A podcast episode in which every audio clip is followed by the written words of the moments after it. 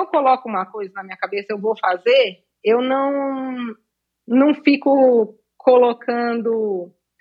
É, ah, isso vai dar errado. Eu sempre acho que vai dar certo, entendeu? Tipo, assim, eu boto, não, vou fazer, vai dar certo. Até uma menina que trabalha comigo, que é árbitra geral, ela fala assim: você vive no mundo de Poliana, porque tudo para você vai dar certo. E realmente dá. Olá, pessoal. Aqui é a Márcia Rios. E eu vim dizer para vocês que eu apoio o Endorfina porque eu admiro o excelente trabalho do Michel. Adoro as histórias que ele e seus convidados nos apresentam. Muitas vezes resgatando o passado glorioso de alguns campeões, mas ao mesmo tempo dando espaço para as novas gerações. Parabéns, Michel e seu Endorfina. Que você continue nos deliciando com boas histórias. Olá, pessoal. Aqui é o Flávio Kellner, sou aficionado por esportes e apoio o Endorfina porque curto a abordagem do Michel com seus entrevistados, trazendo para o nosso mundo conhecimento, hábitos e rotinas desses superatletas. Olá, meu nome é João Valério e eu apoio o Endorfina porque o Michel Bogli compartilha conosco tantas histórias inspiradoras. Obrigado, Michel. Sou o Michel Bogli e aqui no Endorfina Podcast você conhece as histórias e opiniões de triatletas, corredores, nadadores e ciclistas, profissionais e amadores. Descubra quem são e o que pensam os seres humanos que vivem o esporte e são movidos à endorfina. Olá, seja bem-vindo a mais um episódio do Endorfina Podcast. Todos os episódios do Endorfina você encontra no meu canal no YouTube e nesse mesmo local onde você está assistindo aqui esse podcast ou ouvindo, nas plataformas de áudio e no meu site endorfinabr.com.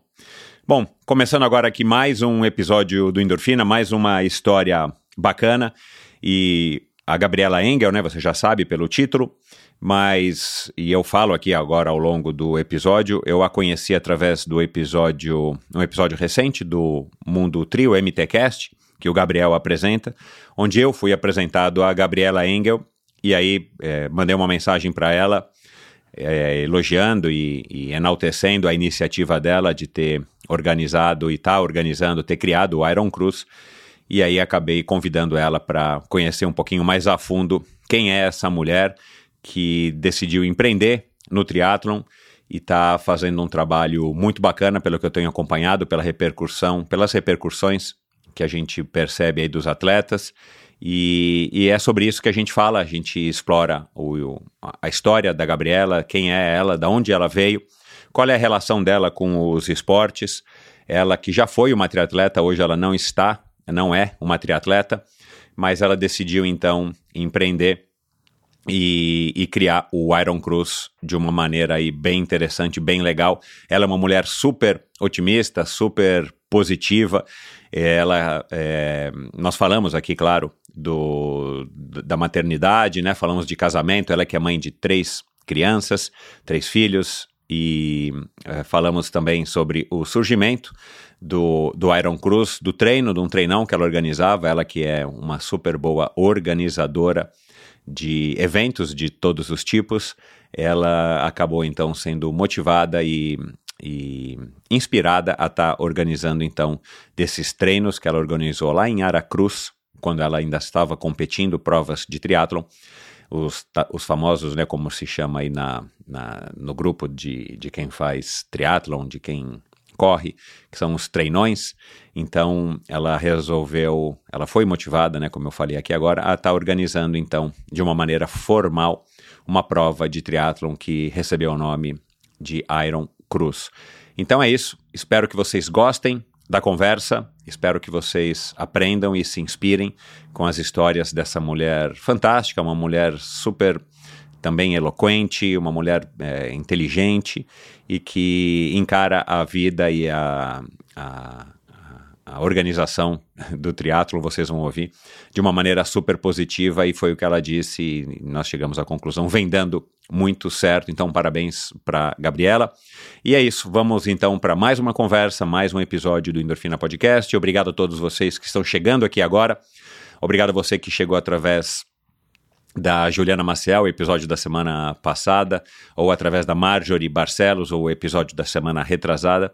E obrigado a todo mundo que está aqui acompanhando Endorfina já faz aí um bom tempo, nesses seis anos de podcast, agora seis anos e, e um mês e pouquinho. Então, vamos lá para mais uma conversa. Não se esqueçam de acessar endorfinabr.com, como eu falei aqui no começo da, do episódio, né, na introdução. É um site, o site do Endorfina, onde você pode assistir aos episódios lá agora. Os episódios estão todos ali embedados também nos posts né, de cada convidado, de cada episódio. Lá você encontra links para o meu canal no YouTube, para o meu perfil no Instagram. Aliás, siga o Endorfina no Instagram. Estou querendo chegar agora aos 20 mil seguidores, então vai lá. Se você não segue ainda, clique no botão de seguir, que você vai estar tá ajudando não somente é, o Endorfina a ter mais visibilidade, mas também ajudando aí nos algoritmos do Instagram a estar tá recomendando o perfil do Endorfina para mais pessoas com gostos similares, com perfis de consumo de posts do Instagram similares ao seu. Então é isso. Muito obrigado. Vamos lá para mais uma conversa. Afinal de contas, quem é que não gosta de uma boa história, não é verdade? Ela nasceu em Boston, enquanto seus pais, um casal de físicos brasileiros, cursavam um doutorado no Instituto de Tecnologia de Massachusetts. Quando ela tinha um ano de idade, eles retornaram ao Brasil para morar em São Carlos, interior de São Paulo. Na infância, ela praticou natação, fugiu do balé e do tênis. O tempo passou e, após o nascimento do seu primeiro filho, decidiu dedicar-se à maternidade. Em 2007, começou a correr incentivada pelo marido e chegou a participar de uma maratona. Dez anos depois, influenciada pelo grupo de amigos, passou a treinar para o triatlon. Estreou em uma prova do Circuito Capixaba e, algum tempo depois, participou do Capixaba de Ferro. Treinou para outras duas competições de 70,3, porém, em uma delas teve um problema respiratório e teve que abandonar, e a outra foi cancelada pela pandemia. Durante o processo de preparação para essas provas, o prazer em reunir pessoas a levou a organizar treinos simulados que se tornaram famosos na região de Aracruz, cidade onde mora no Espírito Santo. Uma coisa levou a outra em 2020, em plena pandemia, ela decidiu empreender na criação do Iron Cruz, uma prova de triatlon que privilegia a comunidade, os atletas, a integração com as famílias, a atenção aos detalhes e o triatletismo profissional. Conosco aqui hoje a festeira mais famosa do triatlon capixaba, a administradora e empreendedora, mãe do Enzo, da Luísa, da Manuela e da Tóquio, a bostoniana Gabriela Cunha de Castro Piacentini Engel. Seja muito bem-vinda, Gabriela. Obrigada, Michel. Tem alguma coisa errada aqui nessa introdução? Não, tá tudo tranquilo, tudo certo. É, você, se, você se considera mãe da Tóquio também? Mais ou menos. Não, e a Tóquio é sua, resolveu parir. Né? É, é, e ela resolveu parir na semana do Iron Cruz. Eu tô com cinco filhotes aqui em casa. Eu lá no meio da montagem, minha filha liga: Mãe, Tóquio tá começando a parir. Você então não conseguiu ainda doar ou você já tem é, doadores aí, voluntários, doadores ou, vender, ou compradores para os seus Border Collies? Então, eu vou ficar com dois. Caramba, vai para três a matilha aí. Vai para três. Um para cada e... filho. É, porque eu gostei de um, meus filhos gostaram de outro, aí a gente resolveu ficar com dois, né? Cachorro no quintal não tem problema, né? E aí tem mais dois, é um de um sócio nosso que vai ficar, o outro do de um primo do meu filho, enfim, aí só tem um sobrando, que eu não sei Entendi. como fazer ainda não. Entendi. Legal, cachorro é uma maravilha, principalmente quando a gente também tem criança em casa, não é? Aham. Uhum. Border Collie para criança é fantástico, né? Uhum. E eu vi o post que você fez, eu fui no teu Instagram até o primeiro post, né? E eu vi um uhum. post que você fez quando vocês compraram ela, né? Faz mais ou menos três anos, pelo que eu dei uma olhada, uhum. né? Isso. E aí agora, já três anos depois, ela já está aí com, é, deixando é, netinhos, né, ou descendentes Netinho. aí para vocês. Ela é filha do meu cachorro, né, eu, eu, eu tinha o pai dela, e aí, é, quando tava a cadela que veio aqui para cruzar, ele, ele cruzou e morreu, acho que ele teve um infarto, alguma coisa assim, ele já era um pouquinho mais velho, né, e aí as crianças ficaram assim, desesperadas, né? A gente, não, se nascer filhote, a gente fica com um. Então ela é, é filha do, do nosso antigo cachorro, né? Ah, que história, cara. Essa, é, tem muita gente que não, go não quer ter cachorro. Tem gente que não quer por causa do trabalho, tem gente que não gosta, mas tem gente que não quer ter cachorro porque tem medo dessas, desse, desse momento que é o momento, de, momento. de perder, né? É, eu também uhum. perdi agora, agora, perdi na pandemia é um cachorro que já estava com a gente há 14 anos, e é um momento horrível, né? É mas, mas o que ele te dá de satisfação, de prazer, de companhia, de alegria para os filhos, principalmente, compensa, né? E exatamente compensa. nesse final de semana, o nosso episódio já vai estar tá, já vai tá no ar quando esse final de semana rolar, né? Porque o nosso episódio vai ao ar só semana que vem. A gente vai estar tá uhum. com um cachorrinho novo em casa. Minha filha não sabe, minha filha mais nova. Uhum. Vai ser uma surpresa para ela. Então agora eu vou voltar depois de três anos a ter um cachorro em casa. Ah, eu adoro, um uma maravilha e, e e eu, enfim, sou suspeito para falar. Mas legal. É, inclusive, uma vez, Gabriela, eu ouvi é, de uma pessoa proeminente, uma pessoa aí de sucesso financeiro, super. Não lembro agora o nome dela, cara, me fugiu aqui. Mas ele chegou a falar assim: eu não, eu não confio em pessoas que não gostam de cachorro. Não gostam de cachorro, é, radical, que é verdade. Mas, mas uhum. é, e aqui eu não vou tomar nenhuma posição, mas eu, como eu falei, eu sou suspeito para falar, adoro cachorro, acho que vale a pena ter essa experiência, pelo menos uma vez na vida porque são animais uhum. fantásticos, né? Uma companhia, enfim, uma interação muito legal. E de novo, principalmente para quem tem crianças, né? Porque também ensina uhum. muito as crianças, não acha? Sim, ensina demais. E o Border Collie, ele é muito legal para criança. a gente tem a piscina Imagina. aqui em casa, ele fica enquanto tem gente na piscina, ele fica, ela fica rodando. Tanto o pai dela ficava quanto ela fica rodando, rodando a piscina. E é, tem uma raia na piscina, né? Se você for nadar dois mil metros, ela fica os dois mil metros rodando a piscina, achando que vai afogar. Se você afunda e fica muito tempo, ela tenta pegar, né? Assim, uhum. Ela fica assim, é. cuidando mesmo, né? Tem muita criança, ela fica lá, cuidando de todo mundo. É. Aí depois dorme, né? Não, uma delícia. Você, por acaso, é, é, já tentou descobrir, ou sei lá, o Enzo, que é o teu filho mais velho, da onde que vem esse, essa questão que parece que eles nascem com isso, né? Inclusive aquela história uhum. de pegar a bolinha, trazer, solta a bolinha no teu pé, abaixa a cabeça, fica ali esperando você uhum. jogar a bola para ele pegar. Inclusive no Ibirapuera, perto de onde eu moro, né, no Parque do Ibirapuera, famoso aqui em São Paulo, uhum. uma vez tem um lugar lá que é reservado só para cachorros, e uma vez eu estava lá e tinha um vira-lata com esse mesmo uhum. comportamento, igualzinho.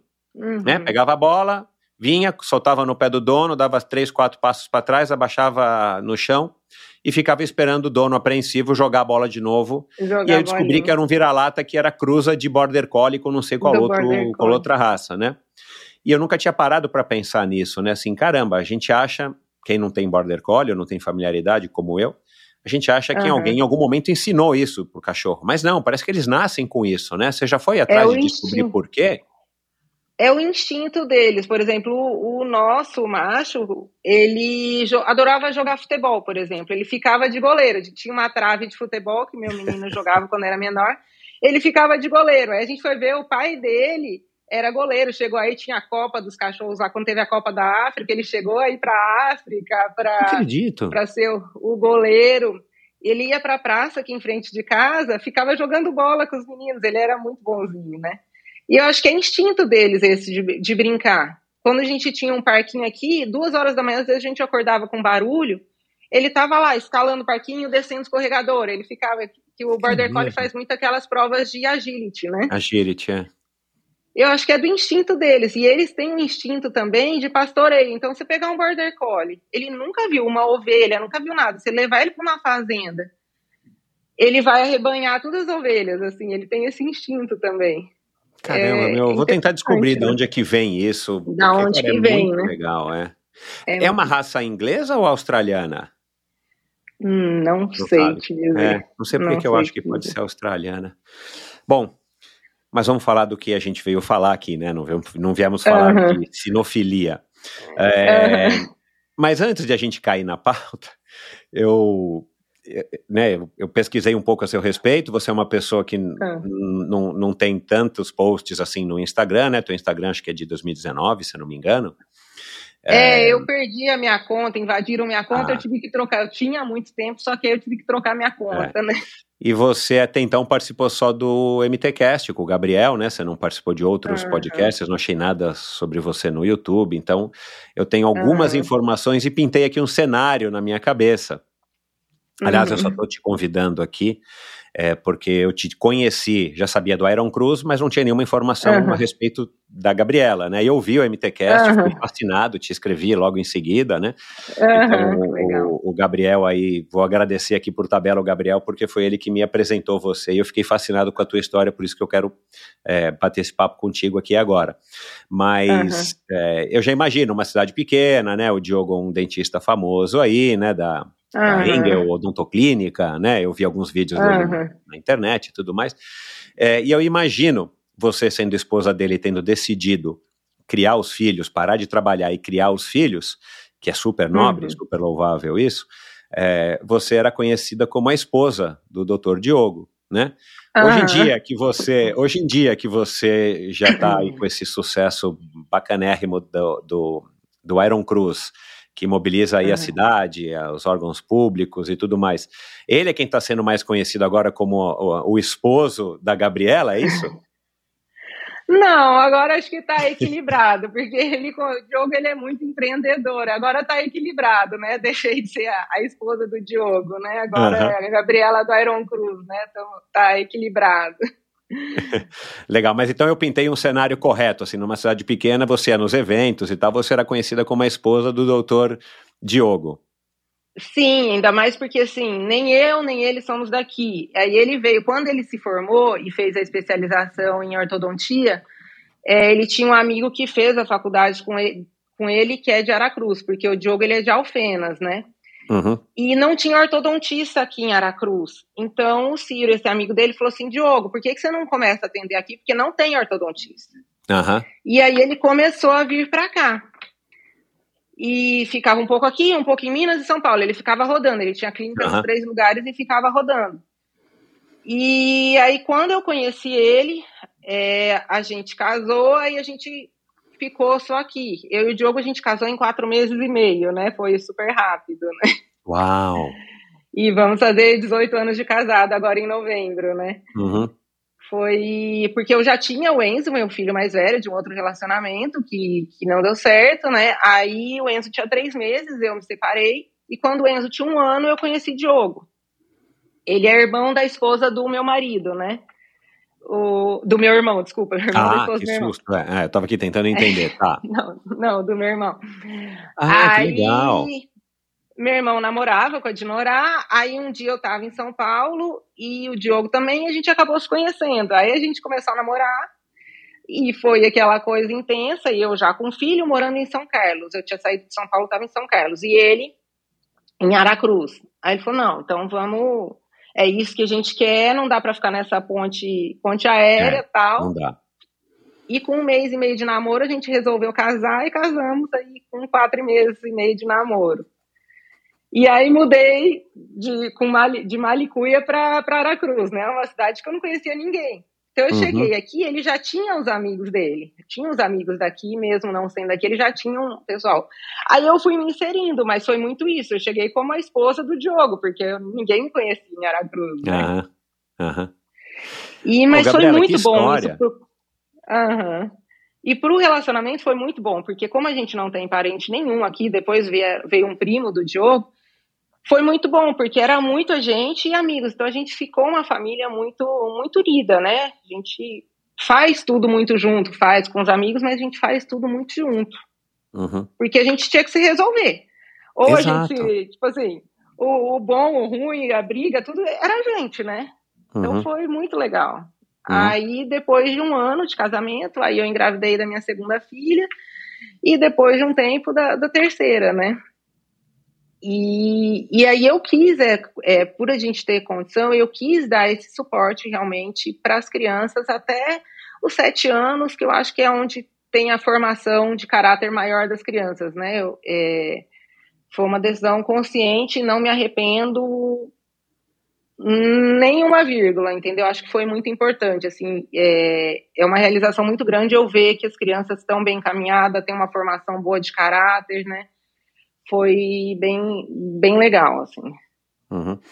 Esse primeiro lugar em odontologia, odontologia do Enzo foi muito trabalhada também em família ou foi uma coisa que ele nasceu assim inteligente, esperto, é um menino dedicado? Porque passar em primeiro lugar numa faculdade de medicina e na odontologia não é uma coisa para uhum. qualquer um, né? Então, o Enzo, ele é extremamente inteligente, extremamente, assim, desde, desde pequeno, assim, é aquela pessoa que prestou atenção na aula, ele não precisa estudar, não precisa de nada. Privilegiado. E, privilegiado. E a vida toda ele falou que ele ia fazer engenharia, arquitetura, e a gente nunca cobrou, nunca influenciou ele fazer a medicina, mesmo porque quando ele era pequeno ele não podia ver sangue, né? Fazer medicina não, odonto, né? Não podia ver uhum. sangue. Aí no segundo ano ele resolveu fazer odonto. E aí é óbvio que a gente ficou muito feliz, aí conversamos, perguntando, mas você tá fazendo porque você quer ou por causa do, do papai é. e tal? Ele não. É, porque ele quer. E ele tem, é, como a gente casou, ele tinha um ano de idade, ele tem uma admiração pelo Diogo, assim, muito grande. Eles, eu falo que o Diogo se apaixonou primeiro pelo Enzo do que por mim, porque no dia que eles se conheceram, eles já se grudaram, assim, foi, é, assim, eu, eu fico muito emocionada com isso, porque foi é uma ligação gigantesca dos dois. Ele tem um relacionamento bom com o Oliver, o pai biológico dele. E a gente tem, eu, o Diogo, um relacionamento muito bom com, com o Oliver também. Mas a ligação que ele tem com o Diogo é de, de outra vida, é, assim, é muito legal. E aí ele resolveu fazer odonto. E chegou o terceiro ano, eu via, você não vai estudar? Mãe, deixa que eu sei que eu tô fazendo. Tá bom. E você não está estudando, vestibular chegando, Enem chegando. Mãe, deixa que eu sei que eu estou fazendo, que eu estou estudando. Tá bom. Aí ele foi fazer primeiro um vestibular do, do uma UVV, que é uma faculdade particular daqui. Ele, ah, mãe, eu vou fazer só para treinar. Tá bom. A hora que viu o resultado, passou em primeiro lugar na, na UVV. Aí fez o Enem, fez o, o foi bem e tal no Enem, né?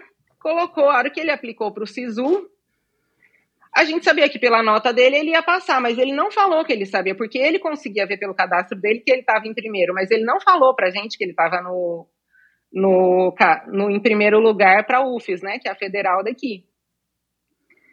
Aí ele, não, mãe, tô, tô dentro, tal, não sei o quê. Quando chegou o dia que saía o resultado do, do SISU, teoricamente ia sair à noite, só que saiu de manhã.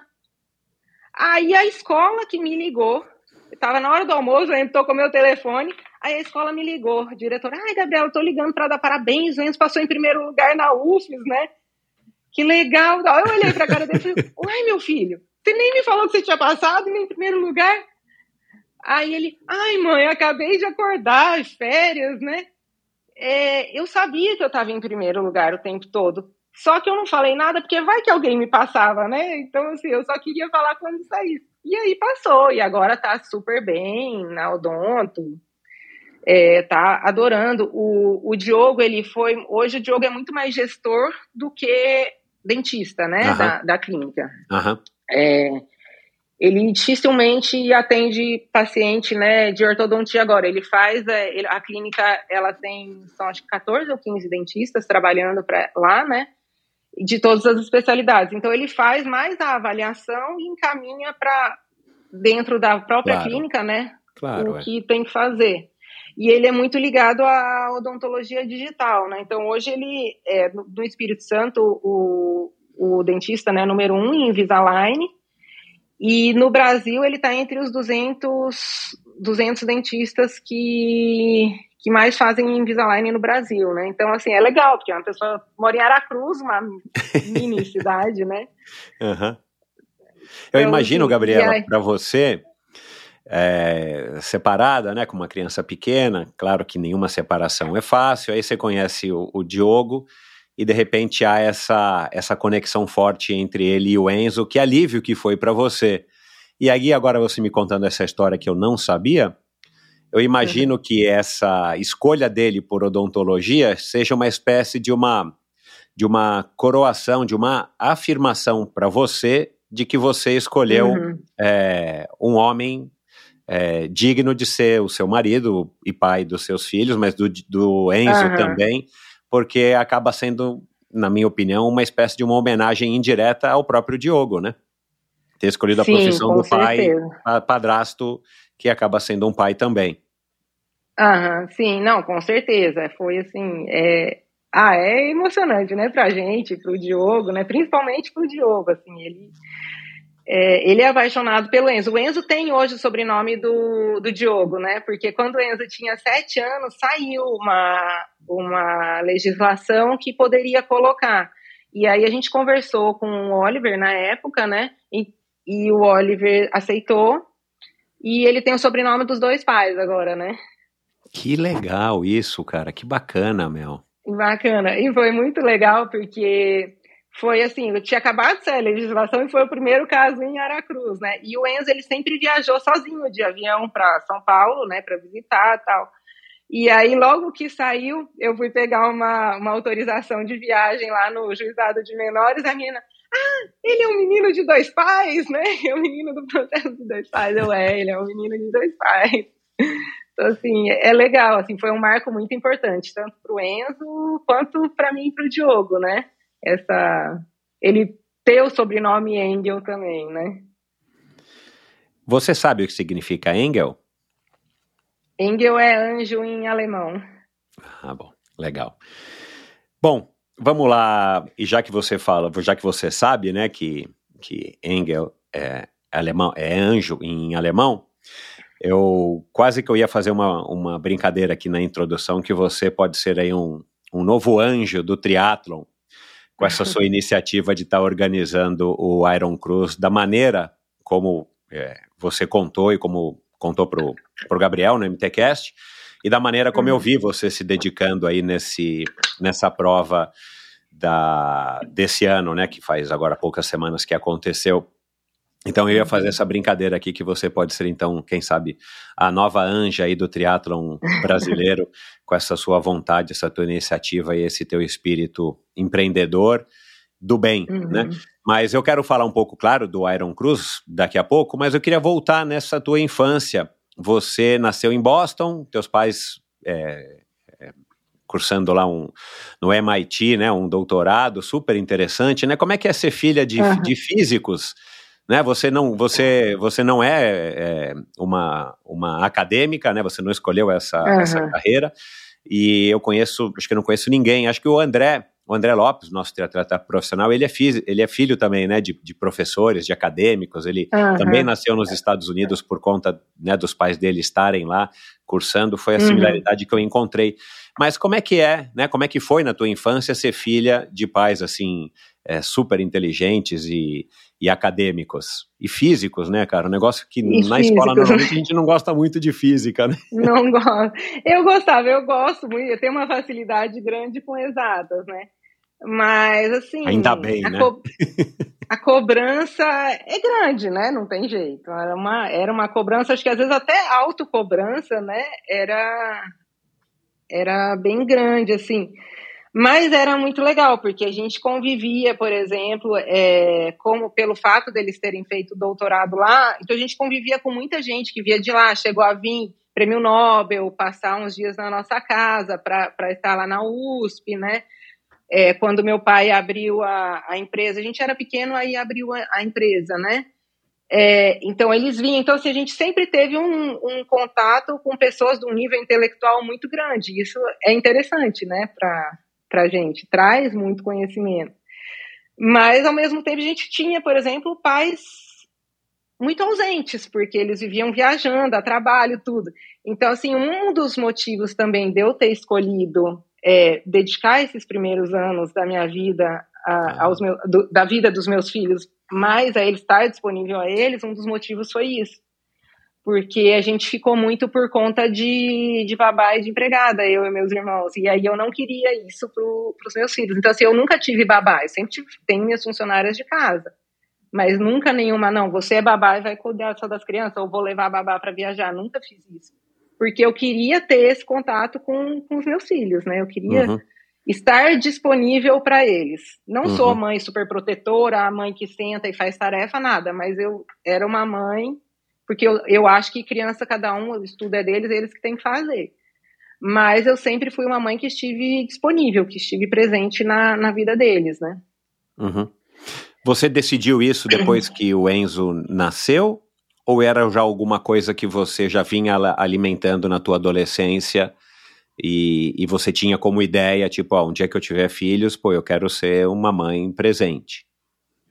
Eu acho que aflorou depois que o Enzo nasceu, né? Mas eu acho que já era um sentimento que eu carregava, já já estava ali dentro, mas eu nunca tinha externado, né? E eu acho que a hora que, que nasceu mesmo aflorou isso. Uhum. As conversas na, na, nas rodas de jantar ou finais de semana na tua casa com essas pessoas tão, tão inteligentes e hóspedes e tudo mais, é, era, era sempre sobre, ah, enfim, é, o, ambiente universitário ou teus pais tinham outros interesses como esporte, por exemplo? Como é que era a tua relação com esporte lá em São Carlos quando você era é, criança? Então, não, com o esporte não, não tinha, não. Meus pais nunca foram do esporte, né? Mas não era só acadêmico, a gente falava, ah, falava de tudo, de amenidades, de uhum. política, viagem, de tudo. Mas o esporte em si nunca foi tão presente, né? Eu sempre fiz natação, né? É, quando eu era criança. O balé, eu fui obrigada e eu fugia do balé. eu fugia, eu me trancava no banheiro, eu detestava o balé.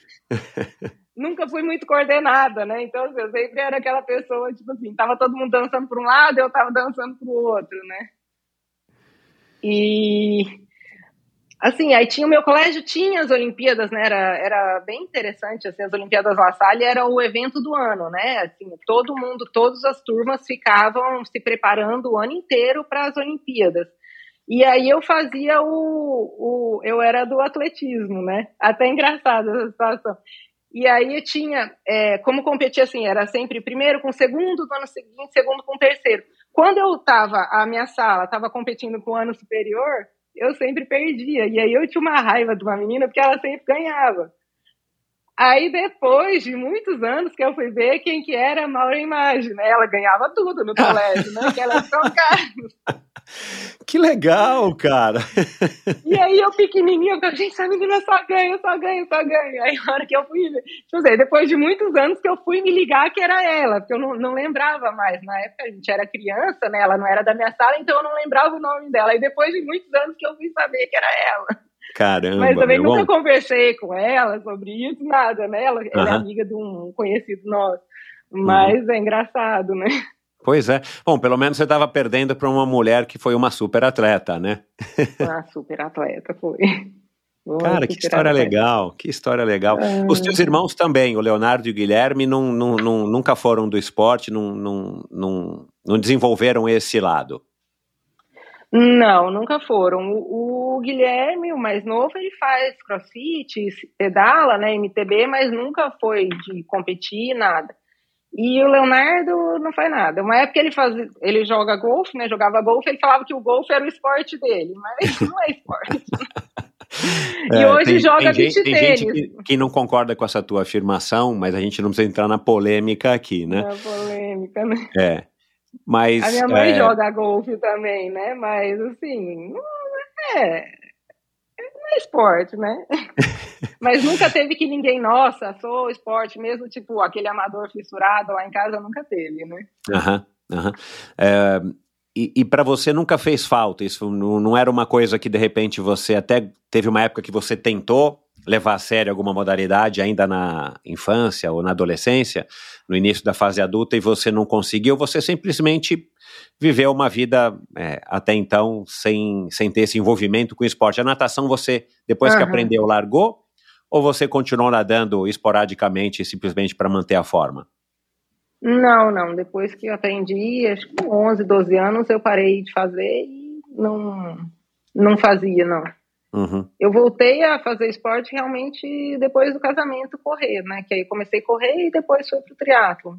Uhum. Mas nunca nunca tive isso na infância, não, e adolescência. Tá. Bom, e aí como é que foi isso, né? Você começou a correr por causa do Diogo. Ele era um uhum. corredor assim de treinar ou ele também corria esporadicamente para se manter em forma ou ele já já estava quando você o conheceu? Nesse esquema de participar de provas no final de semana e tudo mais. Como é que foi a tua introdução à corrida? Não, ele corria assim, muito aleatoriamente, sempre correu, mas muito aleatoriamente, né? Aí, quando eu comecei a correr, a gente começou a participar de provinhas pequenas, né?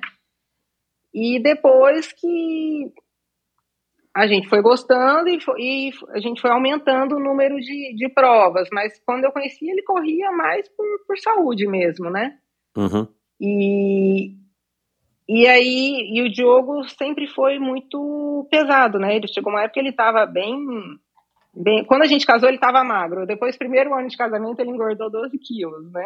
Caramba porque eu amo cozinhar. Então, enfim, ah, aí... eu, ia, eu, ia, eu ia perguntar isso, mas de repente a audiência feminina ia me achar é, machista, então não quis perguntar. Então você era uma boa cozinheira, é uma boa cozinheira? Sim, eu amo, eu amo, sou apaixonada por cozinha. Para mim é um é um hobby, assim, é, se eu tô estressada, eu vou pra cozinha, invento receita. Eu sou aquela pessoa, eu nunca eu não sigo receita. Tipo assim, eu quero fazer um doce que eu nunca fiz. Eu pego umas cinco receitas e vejo o que, que eu acho que vai é bom de cada uma, junto e faço a minha. Uhum. E da onde eu que você não, desenvolveu não... isso? Eu imagino que sua mãe não tenha sido uma ótima cozinheira, né? Uma, uma, uma, uma física ou ela, ela era? Não, a minha mãe ela cozinha bem e, e tem a Elizabeth, que foi a senhora que criou a gente. Elizabeth ficou 32 anos trabalhando na minha casa, né? Ela é, é minha segunda mãe, né? E a tua e mãe Elizabeth, chama Beth? Minha mãe chama Beth também. Uau. São duas Beths.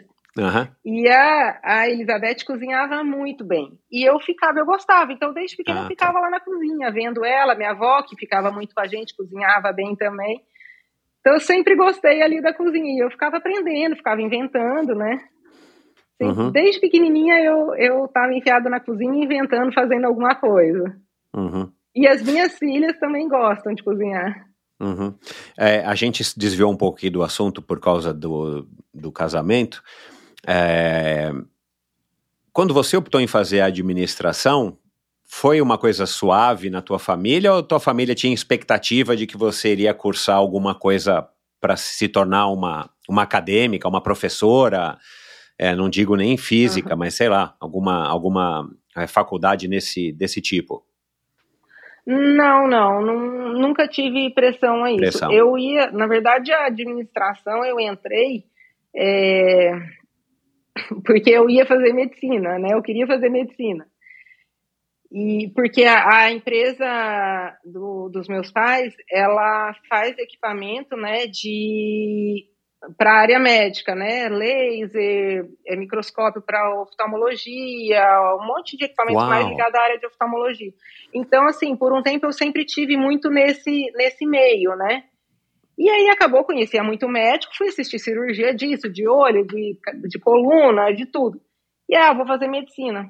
Aí fiz vestibular, passei para a segunda fase. Quando chegou na segunda fase, falei: não, quero, não quero isso. Não quero, vou. Eu não ia ganhar dinheiro nenhum com medicina, porque eu ia atender todo mundo de graça, né? Eu tenho dó, eu não, eu não, eu não ia. Tipo assim, eu ia me envolver com paciente, com dó, querer e, enfim. E eu gosto muito, sou uma pessoa que gosto muito de liberdade. Eu não queria nada que fosse me deixar preso, né? É, você falou isso pro Gabriel, eu lembro. E aí era o primeiro vestibular que tinha, era de administração na GV, que era no meio do ano. Aí eu prestei e passei. Falei, ah, é esse mesmo. Prestei e passei, né? Uhum. Ah, então você estudou aqui em São Paulo? Estudei em São Paulo. Eu morei nove anos em São Paulo, né? Aham. Uhum para estudar e depois você começou a trabalhar? Para estudar e fiquei trabalhando. Aí quando. Você não foi trabalhar na empresa dos teus pais? Não, fiz estágio lá só, mas não, não fui trabalhar. Uhum. Aí, quando o Enzo nasceu, depois que eu me separei do pai dele, aí eu voltei para São Carlos, fiquei uns meses lá e logo depois conheci o, o Diogo e, e aí casei, né? Uhum.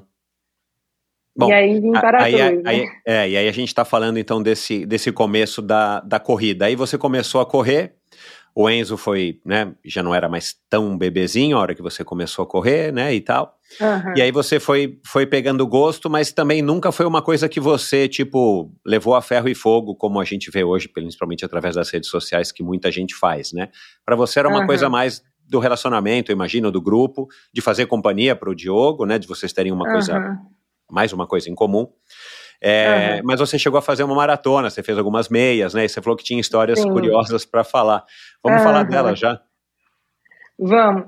Da, da meia foi engraçado. A gente estava em San Diego, num congresso, né? E aí tem uma meia linda lá, que é em. É, acho que é La Roya, acho que chama, meia maratona.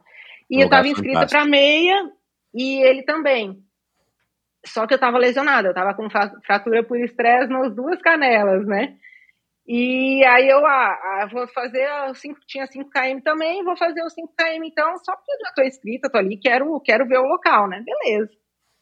Aí tinha, né, saía de San Diego os ônibus que levavam para os locais da, das largadas. Aí Diogo foi, entrou no primeiro ônibus, que ia para os 21, e aí eu tava lá na fila esperando, porque eu, o, era largava de um ponto e chegava no mesmo. O 5 largava, tipo, 5 quilômetros antes da chegada, né? As chegadas eram juntas. Aí eu tava lá esperando o ônibus, aí eu perguntei pro cara, ah, esse é o ônibus do 5? Eu acho que ele entendeu das 5 horas da manhã. Ele, ah, é, tá bom. Peguei o ônibus e fui. Chegou lá, eu vendo aquele povo com um monte de comida, é tipo assim, fazendo piquenique, eu, gente, cinquinho, né? Esse monte de comida, um monte de banana, não sei o quê. Eu tava em jejum, comprei um café porque tava frio, levei um gelzinho e tá bom. E o Joe conversando pelo telefone, mostrando foto de onde eu tava, ele mostrando tal. Aí foi a largada, me posicionei na frente, falei cinco, né? Vou ficar na frente, queria fazer tempo. Tá bom. Corri, deu cinco. Eu tinha estudado altimetria, eu vi que estava totalmente diferente da altimetria que eu tinha, tinha, tinha me preparado, né? Tá bom, passou cinco, aí deu seis km. Falei, uai, seis? A hora que deu 7, eu falei, não, tem alguma coisa errada, né? 7 km, tipo, uma prova de 5, não. Até o 6 você vai, né? Aí eu falei, vou ligar pro Diogo, porque eu acho que eu tô, tá alguma coisa. A hora que eu liguei pra ele, eu ouvi a voz dele, ele tava, tipo, 15 metros atrás de mim. Falei, Diogo, tô na prova errada. Falei, agora tenho que continuar, não tinha o que fazer. Falei, de ambulância eu não vou andar, né? Aí eu falei, me dá um gel, pelo amor de Deus, que eu não tenho nada. Aí catei um gel dele e fui e terminei a prova. E assim, a prova é linda. Gente, pensa numa prova linda. Tem morro, O lugar morro, é morro, fantástico, morro. é. O lugar é fantástico, né? E aí fui e fiz a prova. Cheguei toda cheia de dor, mas assim, foi, foi bem legal. Fui para os cinco, né? Caramba, meu. E foi a primeira meia ou você já tinha feito outras? Não, é, foi a primeira meia. Não, não, meia eu já tinha feito. A tá. maratona que, que foi também foi. Que não era para eu correr uma maratona na maratona, mas aí não foi um erro meu. Conta. A, a gente tinha ido para Orlando para fazer a, as provas da Disney lá, né? E eu ia fazer a meia só. E aí, é, tinha, o Diogo estava no desafio, ele e minha cunhada, e eu ia fazer só a meia. Tinha uma galera lá na nossa casa, né, da família, que ia fazer a meia. A gente estava, acho que em sete que ia fazer a meia, e o Diogo e minha cunhada, o, o desafio, né, 5, 10, 21 e 42. O 21 era no sábado. Quando deu sexta-feira, 10 horas da noite, eles mandaram um e-mail que a meia ia ser cancelada porque estava com uma previsão de tempestade, de raio, tudo e pela segurança do atleta, dos atletas iam cancelar. Aí a gente tinha a opção ou pegar o reembolso, ou um voucher para qualquer prova da Disney no ano seguinte, ou fazer a maratona. Eu só tinha, ia ser minha primeira meia. Eu só tinha corrido 18 quilômetros, meu máximo. Assim, eu nunca tinha corrido mais 21. Falei, ah, eu tô aqui, eu vou fazer esse trem, não vou, tipo. Ah, não quero meu dia de volta. Vim até aqui, eu quero correr dentro do parque da Disney, né? E aí fomos e fizemos. Acabou que todo mundo fez a maratona. Tinha até um ônibus nos 21 para levar até o final, mas eu falei: ah, não, já estou aqui, eu vou, vou fazer, né? E aí fiz, sofri demais, né? No dia seguinte eu não conseguia nem andar na cama, eu não conseguia virar a perna assim, de tanta dor. Mas fiz a minha primeira maratona sem treino nenhum, né? Só tinha treinado para meio sem ter feito nenhum treino acima de 18 km. E aí você cruzou a linha de chegada e falou nunca mais. É, e até depois eu falei, ah, vou treinar direito para fazer, mas aí nunca mais quis, não. Que ano que foi isso, Gabriela? Foi 2018, eu não lembro se foi 17, 17 não sei se foi 17 ou 18. Uhum. Foi o ano, a maratona mais fria da, de Orlando. É, a gente conseguiu, na quinta-feira, antes da prova, a gente foi para parque, todo mundo se olha só, todo mundo de shorts, camiseta. De repente. No dia da maratona, deu menos um, dois graus, todo mundo levou o cobertor para ir para a prova. A gente foi comprar luva no sábado, não tinha mais luva para vender em Orlando. A gente correu, começou a correr com meia na mão para esquentar a mão, de tão frio que estava. E aí no meio, um monte de casaco, aí no meio você vai jogando casaco, cobertor, e eles vão recolhendo e fazem uma doação. Mas estava assim muito frio, muito frio. Foi bem, foi bem bizarro, assim, bem, bem diferente. E, e, e 2018, então, você já tinha começado a treinar para triatlon, né? Já tinha. Ah, foi 17, porque aí depois disso que eu comecei a treinar, ah, foi tá. em 17, é verdade, Ótimo. foi em 17. E, e, como é que foi então essa, essa, esse interesse, né, pelo triatlon, né? Você disse lá para o Gabriel, eu, eu, até falei aqui na introdução que você estava treinando num uhum. grupo aí em Aracruz. Tem muitos grupos uhum. aí em Aracruz. Agora talvez tenha até um pouco mais, né, ou maiores. Mas é, havia quando você começou a correr ali com o Diogo na, na assessoria dele, e já faz muito tempo, né? 2007 você uhum. começou, se não me engano, 2009. Tem muita gente aí praticando corrida, principalmente? Corrida tem muito, o triatlon ainda não tem. Uhum. E aí a gente estava com, quando eu comecei, a gente estava numa assessoria de Vitória, né? E acabou que é, tinham poucos corredores e muito triatleta. E aí a gente foi, foi vendo o ambiente, né? O Diogo tinha um primo que era triatleta, o primo dele era triatleta. E aí a gente acabou entrando aí para esse meio, né? Uhum. E foi bem, bem legal. Assim, hoje, acho que 80% das pessoas que a gente convive mesmo regularmente são amigos do triatlon, né? Porque uhum. acaba quando você vai ver, você vai vão mudando os interesses, né? Então acaba que a gente criou uma amizade muito grande com, com, a, com a galera do triatlon. Uhum. E agora está aumentando um pouco, né, o número de triatletas em Aracruz, mas ainda é muito pouco. Uhum. Você é, já sabia o que era triatlon, provavelmente até por conta do teu contato com a corrida, com o Diogo, né, esse parente aí dele que praticava. Uhum. Mas já, já, tinha passado pela tua cabeça, de repente, já que você corria e já tinha feito é, uhum. uma meia maratona, depois correu a maratona, de você então eventualmente experimentar o triatlon, né? Não precisamos falar do da distância longa, do Ironman, mas já tinha uhum. passado pela tua cabeça ou foi uma coisa meio tipo, sei lá, foi, foi acontecendo devagarzinho quando você viu, você estava interessada em experimentar a sensação? Não, foi acontecendo, nunca tinha pensado. Mesmo porque, assim, é, no começo eu não tinha equilíbrio nenhum na bicicleta. Sempre pedalei quando era criança, né? Andava, mas eu nunca não tinha equilíbrio nenhum. Eu era um perigo na. E, e aí, como é que foi essa volta para a natação? É, a volta a, a, ter o contato com a bicicleta? Foi uma coisa assim estressante ou você fez tão numa boa que foi fluido e foi simples? Não, a natação foi tranquila, assim, é, sabe, nadar não, não desaprende. No mar sempre eu ficava, né, mais ansiosa no, no mar.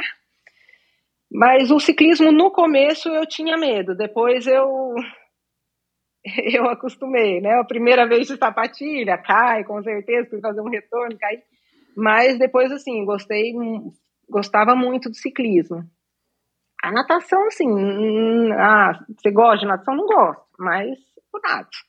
Uhum. Mas foi tudo meio que acontecendo, né? E uhum. você vai se...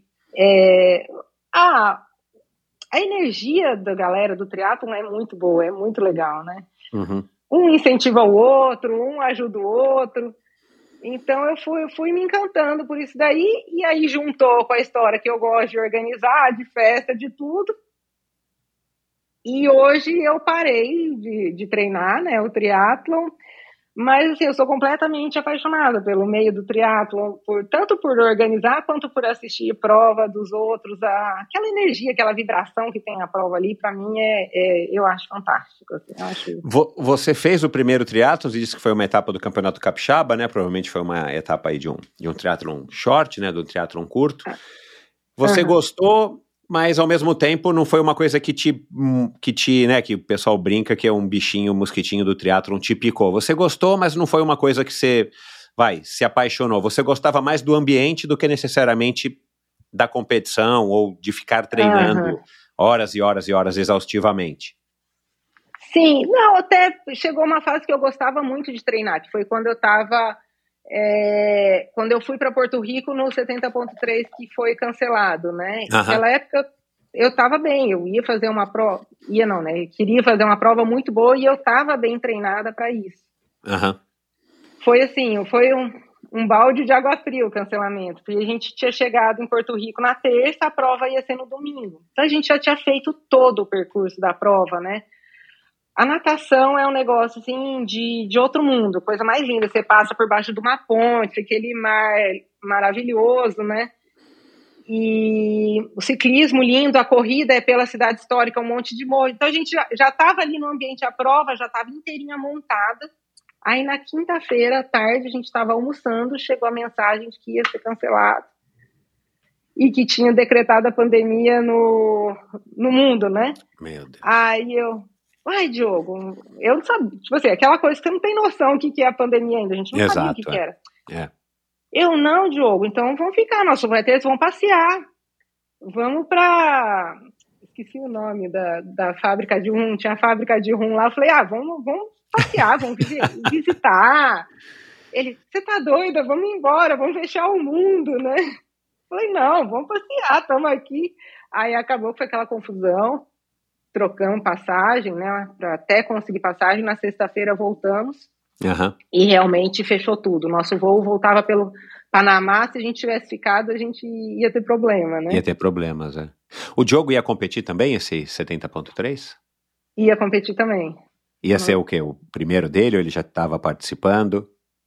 Não, ele já estava participando. Já estava uhum. participando. Ele já fez o capixaba de ferro com você? Fez, fez capixaba de ferro, ele já fez duas vezes, ele tinha feito a prova de Orlando, lá o de Reines, né, ele tinha feito também, e acho que tinha feito mais algum que eu não lembro qual. Uhum. E Bom, aí voltamos. Aí foi um balde de água fria, né, a, a pandemia foi um balde de água fria, você acabou então aí se afastando do triatlon totalmente, não voltou até hoje, quer dizer, como atleta, né, como uma triatleta, como atleta, organizadora. Isso. Ainda fiquei o primeiro ano treinando bastante em casa, né, rolo, tudo, mas aí depois é, fui, fui, parando, mas aí nasceu o Iron Cruz direitinho, pois é. né? Pois é. é prova, agora, como né? é que você, o que, que você faz para se manter em forma? Ou você não faz nada, simplesmente é o teu biotipo, ou você está satisfeita dessa maneira? Né? Como é que você faz para se manter em forma e, e, e, e, viver, né, essa, essa história da organização do triatlon, né, uhum. já que você falou que adorou o convívio com os triatletas, né, muita gente do seu convívio hoje, a maioria são pessoas ligadas ao triatlon, como é que você faz uhum. para se manter em forma e se manter conectada com esse mundo? Ah, é, faço academia. Hoje a minha única, a única coisa que eu faço é, é malhar, né?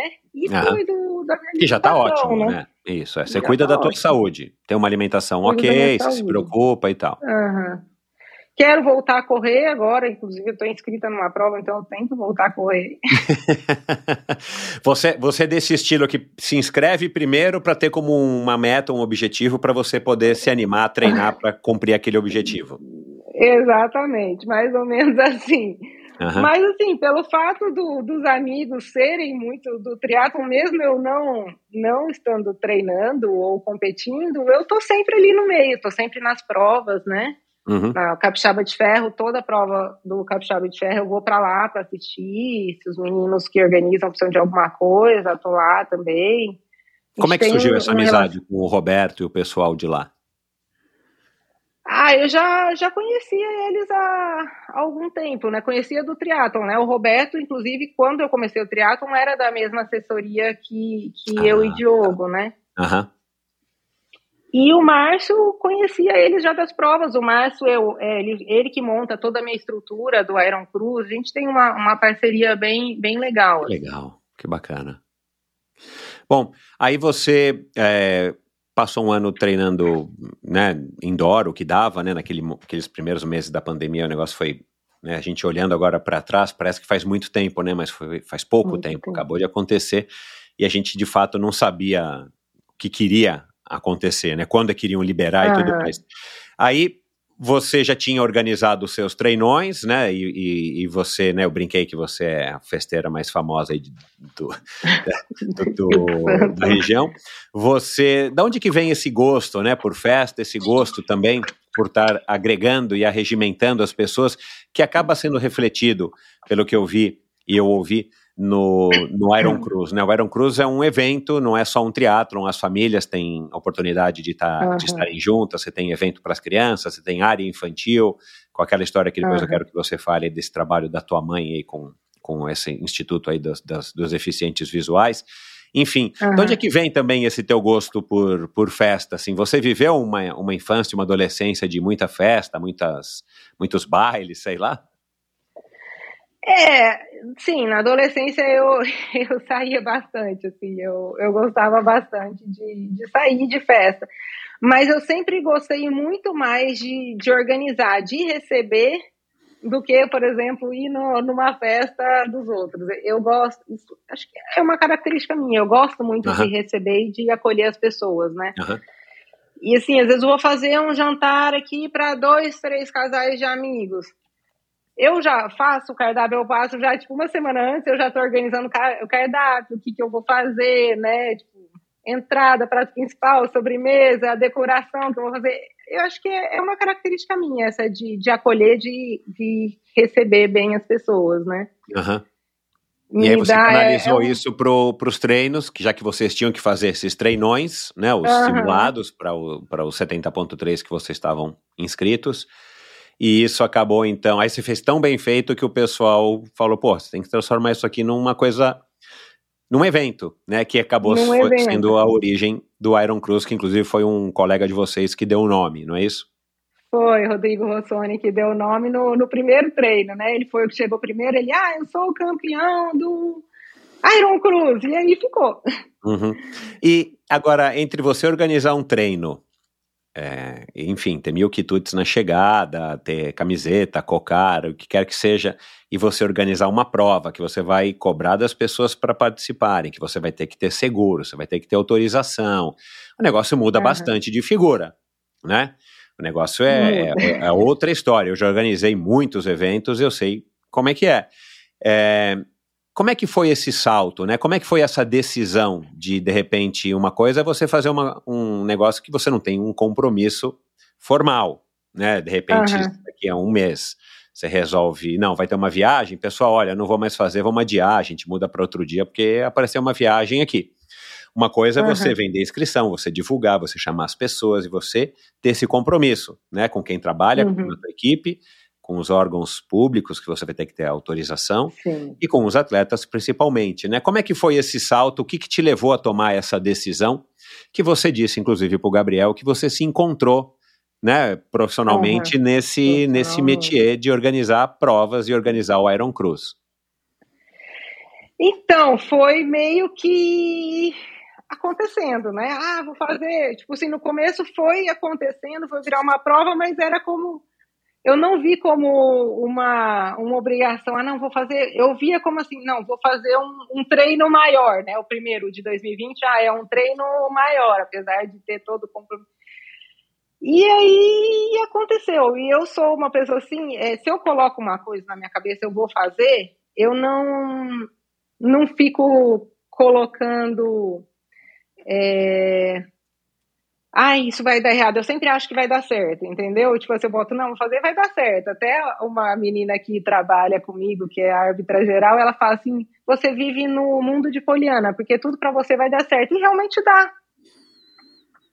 Realmente dá, porque eu canalizo minhas energias para dar certo. Eu não fico colocando, ai, isso vai dar errado. Nossa, será que eu vou conseguir isso? Não, não fico. Não, não é uma característica minha. Eu canalizo para o positivo, né? Eu sou muito otimista nesse aspecto.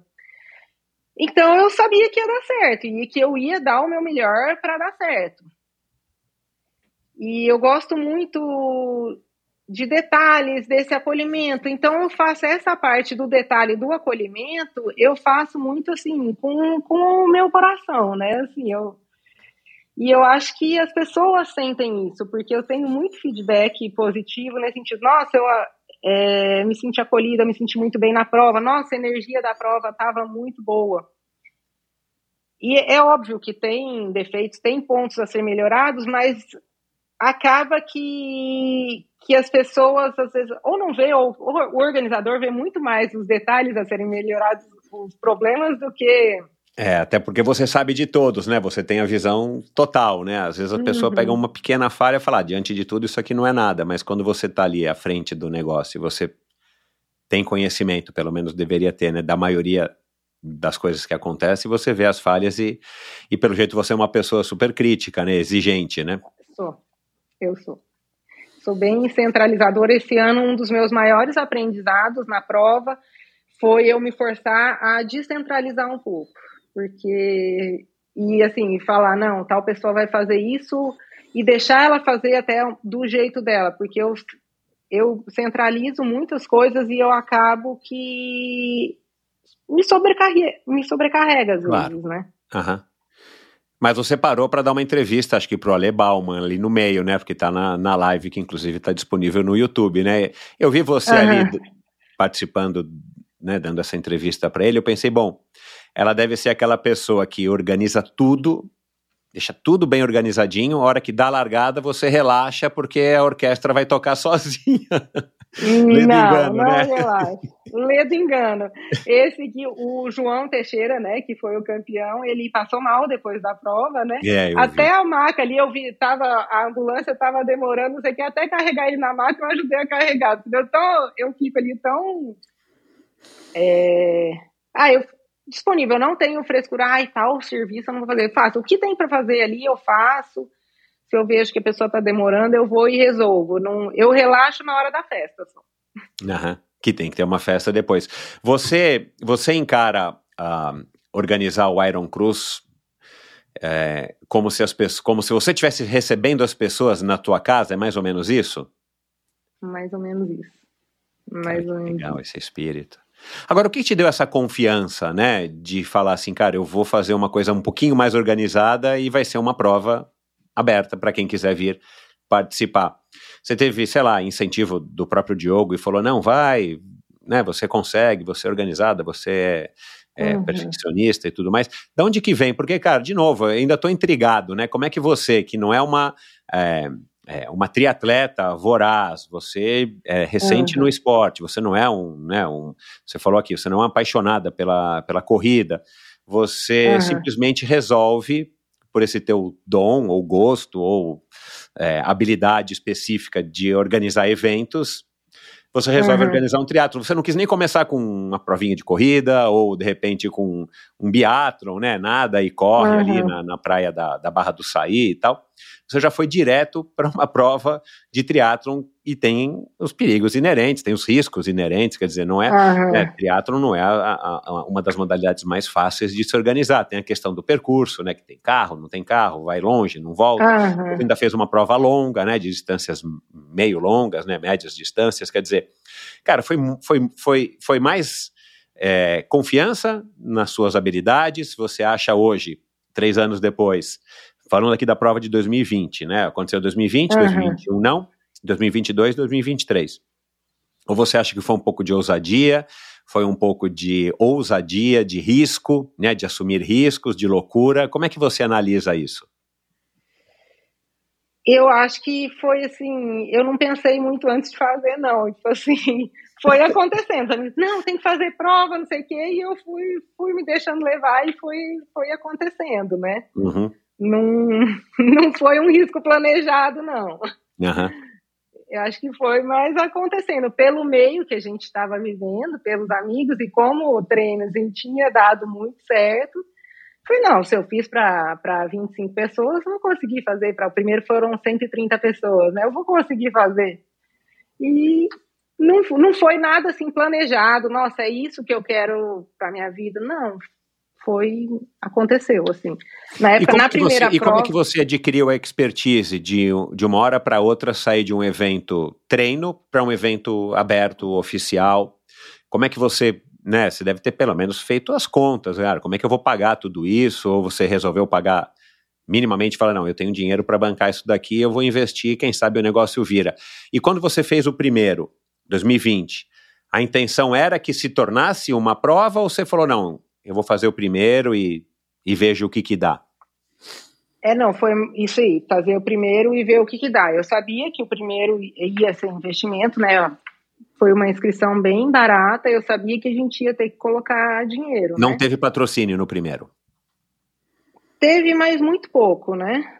Teve mas bem, você não foi atrás assim. ou foram patrocínios assim, tipo, ah, o amigo do irmão, do amigo do Diogo, alguém da, da, da cidade? É, foi mais gente aqui das empresas da cidade, né? Porque era um negócio novo e a gente estava no meio da pandemia, ninguém estava entregando prova, né? O que para mim foi bom. Exato. Porque é. lotou a prova. Mas não foi planejado, era uma prova, tipo, uma prova, era um teste para ver o que, que, ia acontecer. Não foi um negócio para ver assim, não, será que vai virar prova ou, ou não vai virar? Foi um, foi bem um teste, tanto que não, eu abri a empresa só depois, né? Nessa primeira prova, o, o Richard, que era o meu treinador na época, ele foi parceiro da prova, né? Ele tipo, me ajudou, a gente fez em dois, só que não deu certo, assim. Uhum. E aí, Uma sociedade, depois, né? Como normalmente as sociedades não dão certo mesmo, mas isso é comum, né? É, não deu certo, assim. É... A forma como conduzir, como tratar as pessoas muito diferentes, né? A gente tem um relacionamento bom, ele larga em todas as provas, mas uhum. como como sociedade não ia dar certo. Então, assim, foi até bom que não, não tinha uma empresa aberta, né? E, e aí, depois, logo no começo do ano, é, a prova foi em novembro, a primeira, né? Aí, logo no começo do ano, a gente desfez aí a parceria e aí eu comecei a me preparar para fazer a prova que foi em 2022. Uhum. 2021 não houve por quê? Porque 2021 estava mais difícil conseguir liberação, conseguir as coisas da pandemia, por conta da pandemia, do que 2020. Aham. Uhum aí acabou ficando para 2022, né? Uhum. Que foi onde a prova já deu um, um salto maior, né? Com a entrada Uhum. de novos patrocinadores, de empresas mais fortes, né? Uhum. E É você quem já... faz a parte comercial também. Você faz tudo, centralizadora. É, é tipo isso, eu faço hum, 90%, né? Durante o ano, né? Eu, sou eu que faço. E o fato de, de ser Aracruz uma cidade pequena, você eh, já morando aí há tantos anos, né, apesar de não ser daí, né, o Diogo Aham. tem uma clínica onde ele é bastante eh, conhecido e reconhecido. Isso ajudou também nesses caminhos para conseguir contato com prefeitura, com, sei lá, o órgão de trânsito daí e tudo mais, para você conseguir viabilizar, porque, de novo, eu fico imaginando, né, eu organizei muitos eventos eh, no Uhum. Nordeste, já organizei eventos em várias regiões do Brasil, e sempre é uma Uhum. burocracia enorme, sempre em cidades grandes, né? É, Aham. capitais, predominantemente, e é sempre uma burocracia enorme, né? É, até para você chegar e conseguir falar com as pessoas certas e conseguir a atenção delas, Aham. então é bem mais difícil. Isso para você também foi um pouco facilitado pelo fato de, como eu falei aqui agora, de ser uma cidade pequena, Aracruz, e vocês, é, enfim, terem muitos conhecimentos aí dentro? Sim, sim, isso facilita bastante, né? Eu tenho uma abertura muito grande na prefeitura, assim. É, o apoio que a prefeitura aqui me dá, é, até, por exemplo, às vezes eu converso com os meninos, com o Márcio e com o Roberto do Capixaba de Ferro, eles falam, a gente não tem isso Ah, que você tem aí, né? É. É, é uma abertura fantástica, assim, eles me apoiam tanto é, a parte de estrutura física, a parte de documentação, né, por exemplo, sessão de espaço público da praça, a prefeitura libera é, apoio, sempre tem gente da prefeitura trabalhando como staff, enfim, assim, eles dão a parte de limpeza, por exemplo, porque eles têm um contrato, né, com a SA é, minha- é a empresa que faz a limpeza da cidade, né, a SA é minha patrocinadora, só que eles estão, o contrato deles com a prefeitura também, então a SA vai lá, vai estrada, limpa tudo, fica funcionário da SA, isso tudo pela prefeitura. A prova toda fica um monte de funcionário limpando a parte da corrida, então acaba a prova, não tem mais uma sujeira. Então todo esse apoio é vi- viabilizado pela prefeitura, né? Aham. E só a parte de documentação e a sessão da praça que é, é muita coisa. Aham. Eu imagino, é.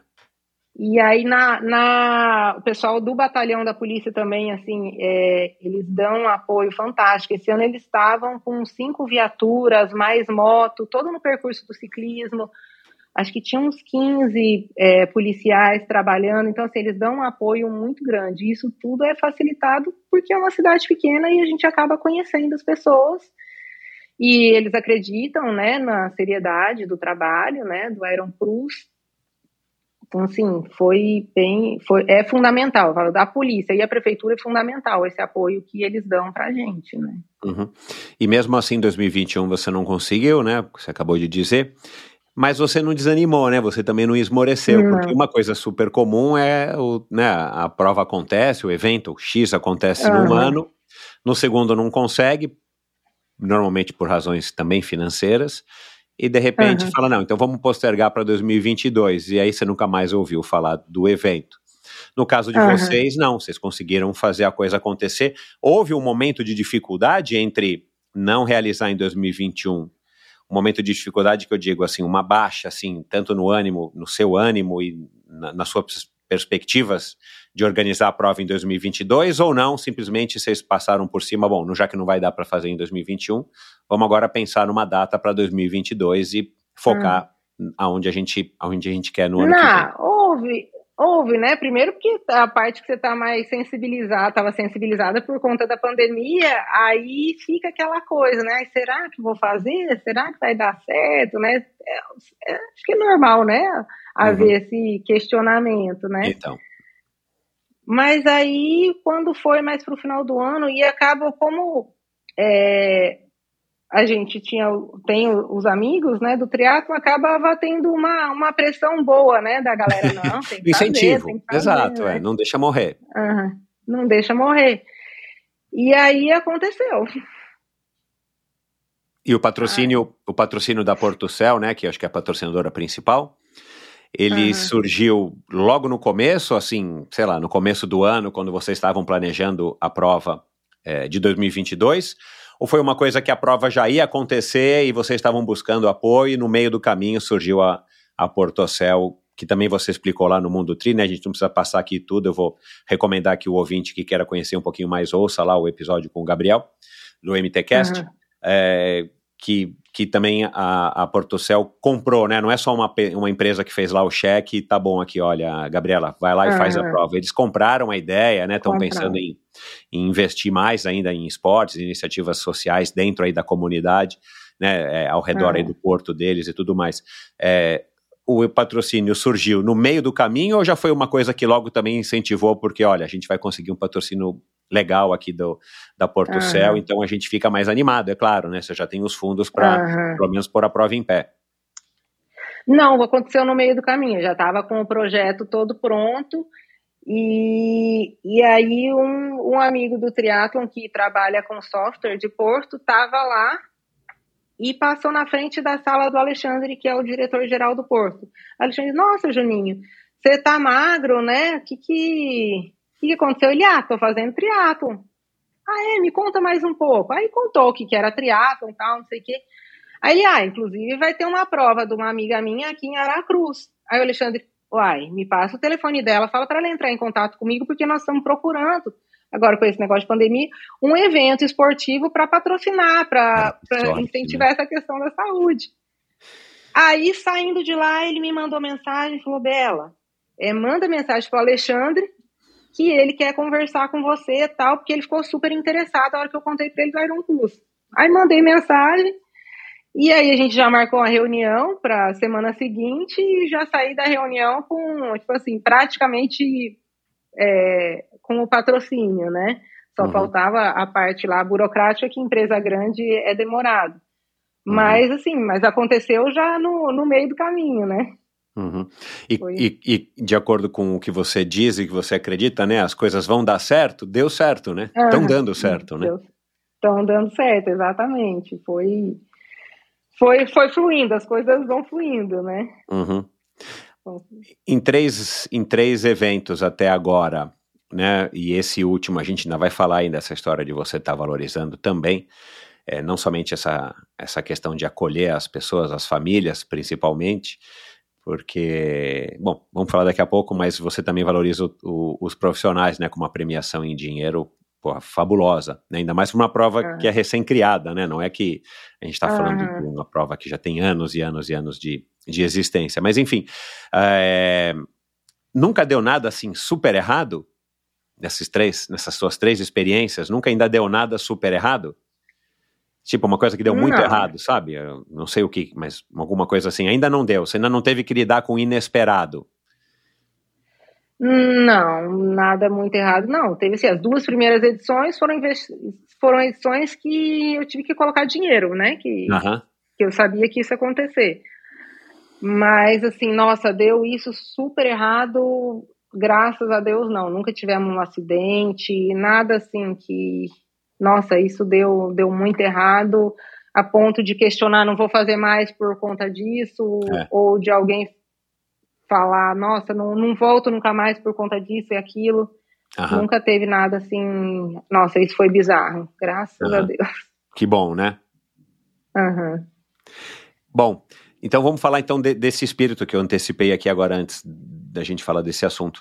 É, é legal que quando você descreve que, bom, o que, que a gente vai fazer com as crianças, né? Porque aí se o pai está Uhum. competindo, a mãe está competindo, ou mesmo que esteja um só competindo, o, o, o marido ou a esposa, ou o namorado ou a namorada que não está competindo, ou a mãe ou o pai que estão com os filhos que não estão competindo, assim, é uma coisa que acaba sendo um pouco chata, né? As crianças reclamam. Eu lembro que você falou isso, né, pro Gabriel. Ah, as crianças ficam reclamando. Então é a pura verdade. As crianças E não vão ficar lá verdade. duas, três, quatro horas ali no sol, né? Mesmo que esteja na praia. É, você não vai conseguir Aham. segurar as crianças ali por muito tempo. Aí você tem essa preocupação, né, de ter uma área infantil. Deu certo lá a história do golfe que tua mãe fez lá, com, que tua mãe promoveu esse ano é, lá na prova, né, com o golfe cego, não sei como é que chama, né? o- sem é o olhar. blind golf, né? Blind golfe. Foi legal? Deu Blind certo? golf. Foi, foi bem legal. É, o ano passado foi o pessoal de um dos projetos da Porto Céu, do PEA, né, que é o Programa de Educação Ambiental, que fez a, a, a recreação, né, e já foi bem legal, com contação de história, palhaço e tal. E aí esse ano teve de novo o PEA, e aí eu trouxe a minha mãe, como ela tem essa instituição, né, o Instituto Pequeno, Príncipe. de Visão, Aí eu falei, mãe, por que, que você não vem para apresentar o, o projeto? Pelo menos para as pessoas conhecerem, mesmo que não seja um lugar que você vai captar mantenedores, nada mais para as pessoas conhecerem, né? Saber Claro. o que, que é né, o seu trabalho. E aí foi muito legal. O stand dela ficou o tempo todo assim, lotado. Ela levou né, o, o putter, que é o tipo, como se fosse um, é um, um negócio de grama assim, com um buraco de golfe. Aham. E aí ela trouxe as vendas, e aí as crianças, teve até adulto, fazi- jogavam ali o golfe, né, como se fosse um deficiente visual. Era uma experiência sensorial, né, e trouxe Uhum. algumas outras brincadeiras também para aprender a escrever em braille. É, a gente teve um atleta deficiente visual na prova, né, que eu achei Uau. muito legal, assim, é...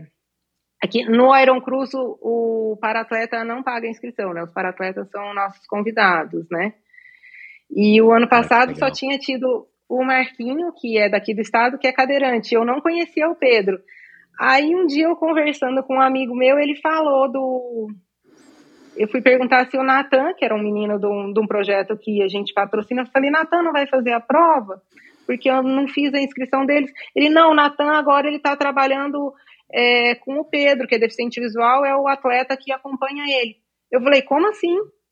Tem um atleta aqui em Vitória? Tem. Ah, não, me dá o telefone dele que eu quero ele na prova, né? E aí trouxe o Pedro para a prova. Ele acabou quebrando a bicicleta dele no meio do caminho, então ele só nadou e depois correu. Mas Aham. para mim é, é muito importante essa inclusão. E aí ca- casou, né, com o projeto da minha mãe ali. Foi bem, foi, inter, foi interessante assim. Foi. É, só uma curiosidade, a bola desse golfe, blind golf, ela tem um guizo dentro, um sininho dentro, é isso ou, ou não? N- Não, Como é que, o, a- como é que a pessoa é, sabe onde é que está o buraco? O buraco não emite nenhum barulho nem nada? Simplesmente ela. não, não sei como é que é. Eu sei que lá no Dama, que é onde minha mãe joga no Dama Golf, tem um professor que faz, tem aulas, né, para as crianças deficientes visuais. Mas eu não sei te dizer como é que como é que é isso? Eu vou, eu vou perguntar para minha mãe e depois eu te falo. É, eu imagino que deva ter alguma coisa no buraco, porque onde é que é o buraco? Ele tem que se guiar, talvez, talvez, né? Não sou entendido de nada talvez. aqui, mas talvez por um, uhum. algum, algum, barulho, né? Não sei se a... Algum barulho, é. É. é a tua mãe joga golfe? Minha mãe joga golfe, tem uns Uau. 10 anos que ela joga. Que legal, cara. A dona Beth, uhum. então, é golfista. É golfista. Será que ela vai dizer que não é esporte? Foi você quem falou. É, ela pode ser, mas não é, né? Ainda mais se vai com carrinho, se vai empurrando, né?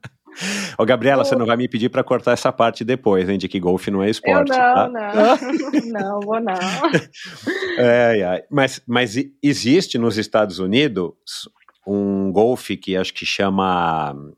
Como é que chama? Fast Golf, ou alguma coisa que é, é, contra o relógio, né? Você tem que jogar os 9 ou os 18 buracos e correr entre um buraco e outro. Né? Tem alguns uhum. atletas aposentados e eu sei que jogam.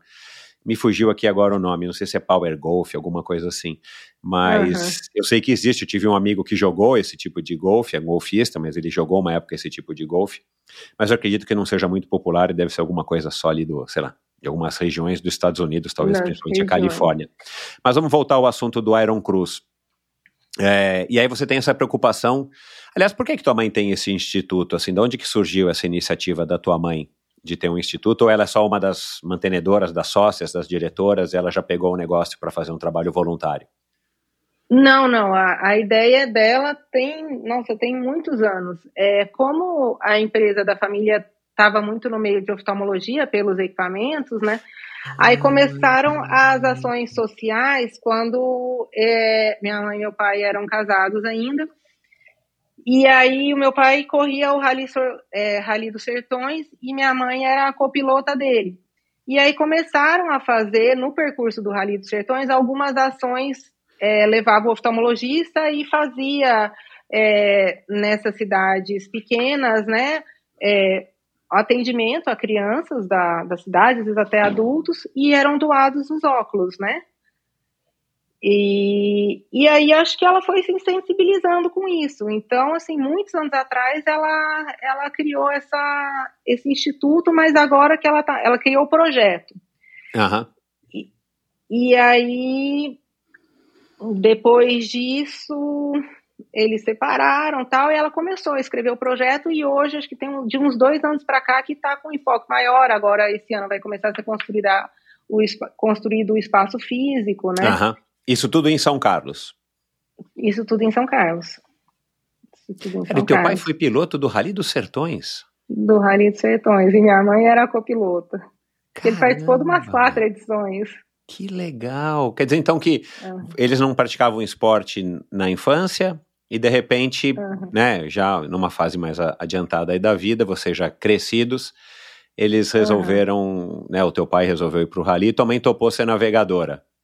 Navegadora, exatamente. Cara, que legal, meu. Eu já gravei aqui com o Marcos Baumgart, que já ganhou o, o, o Rally dos Sertões algumas vezes, correu Paris-Dakar, e ele uhum. é um super de um ciclista, encontro com ele aí quase que semanalmente lá na ciclovia.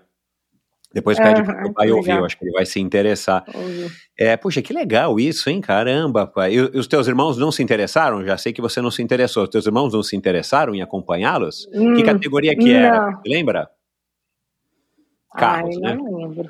Uhum. Carros, não, era carros, né? Ele acho que teve dois anos que ele fez com, com o troller, né?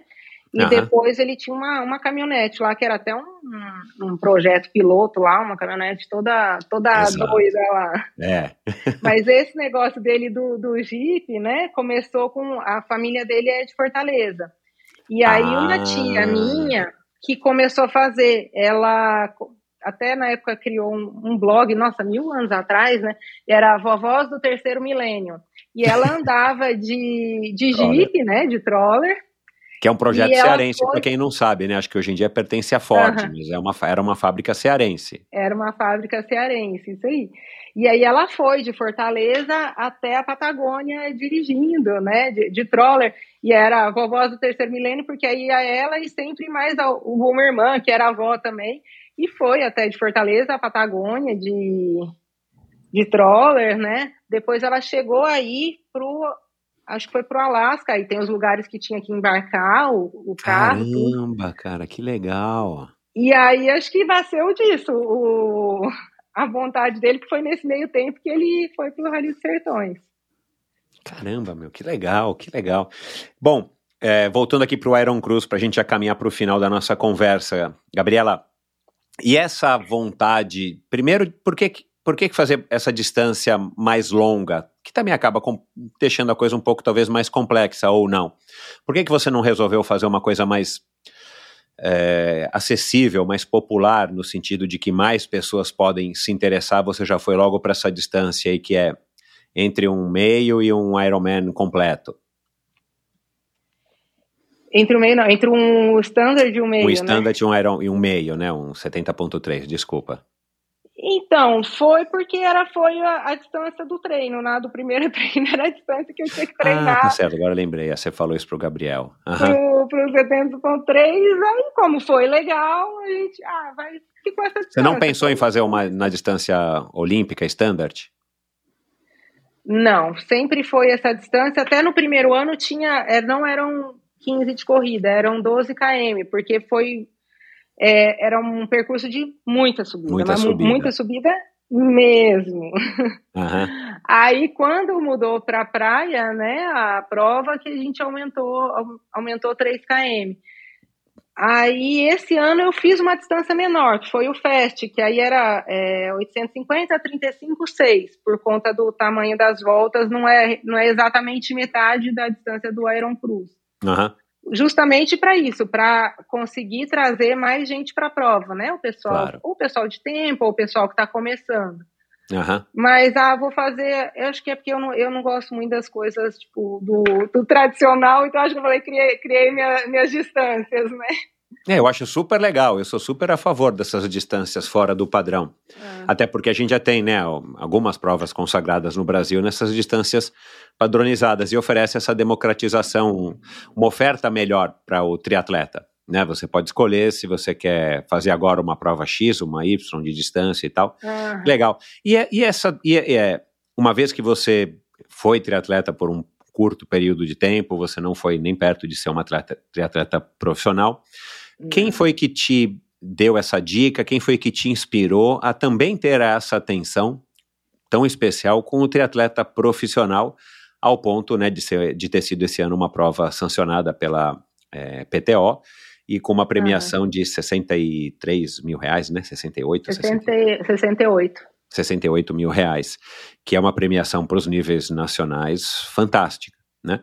Ah, É, de onde que veio essa vontade, enfim, é, como é que você conseguiu prestar atenção nesse aspecto também, que é super importante definitivamente, mas de novo, né, se, se você tivesse anos no mercado, ou se você tivesse sido uma triatleta que durante anos estava competindo ali amadoristicamente, mas você tivesse vendo a realidade do triatlon profissional no Brasil, você poderia ter tido esse estalo de, cara, vamos fazer provas para os profissionais.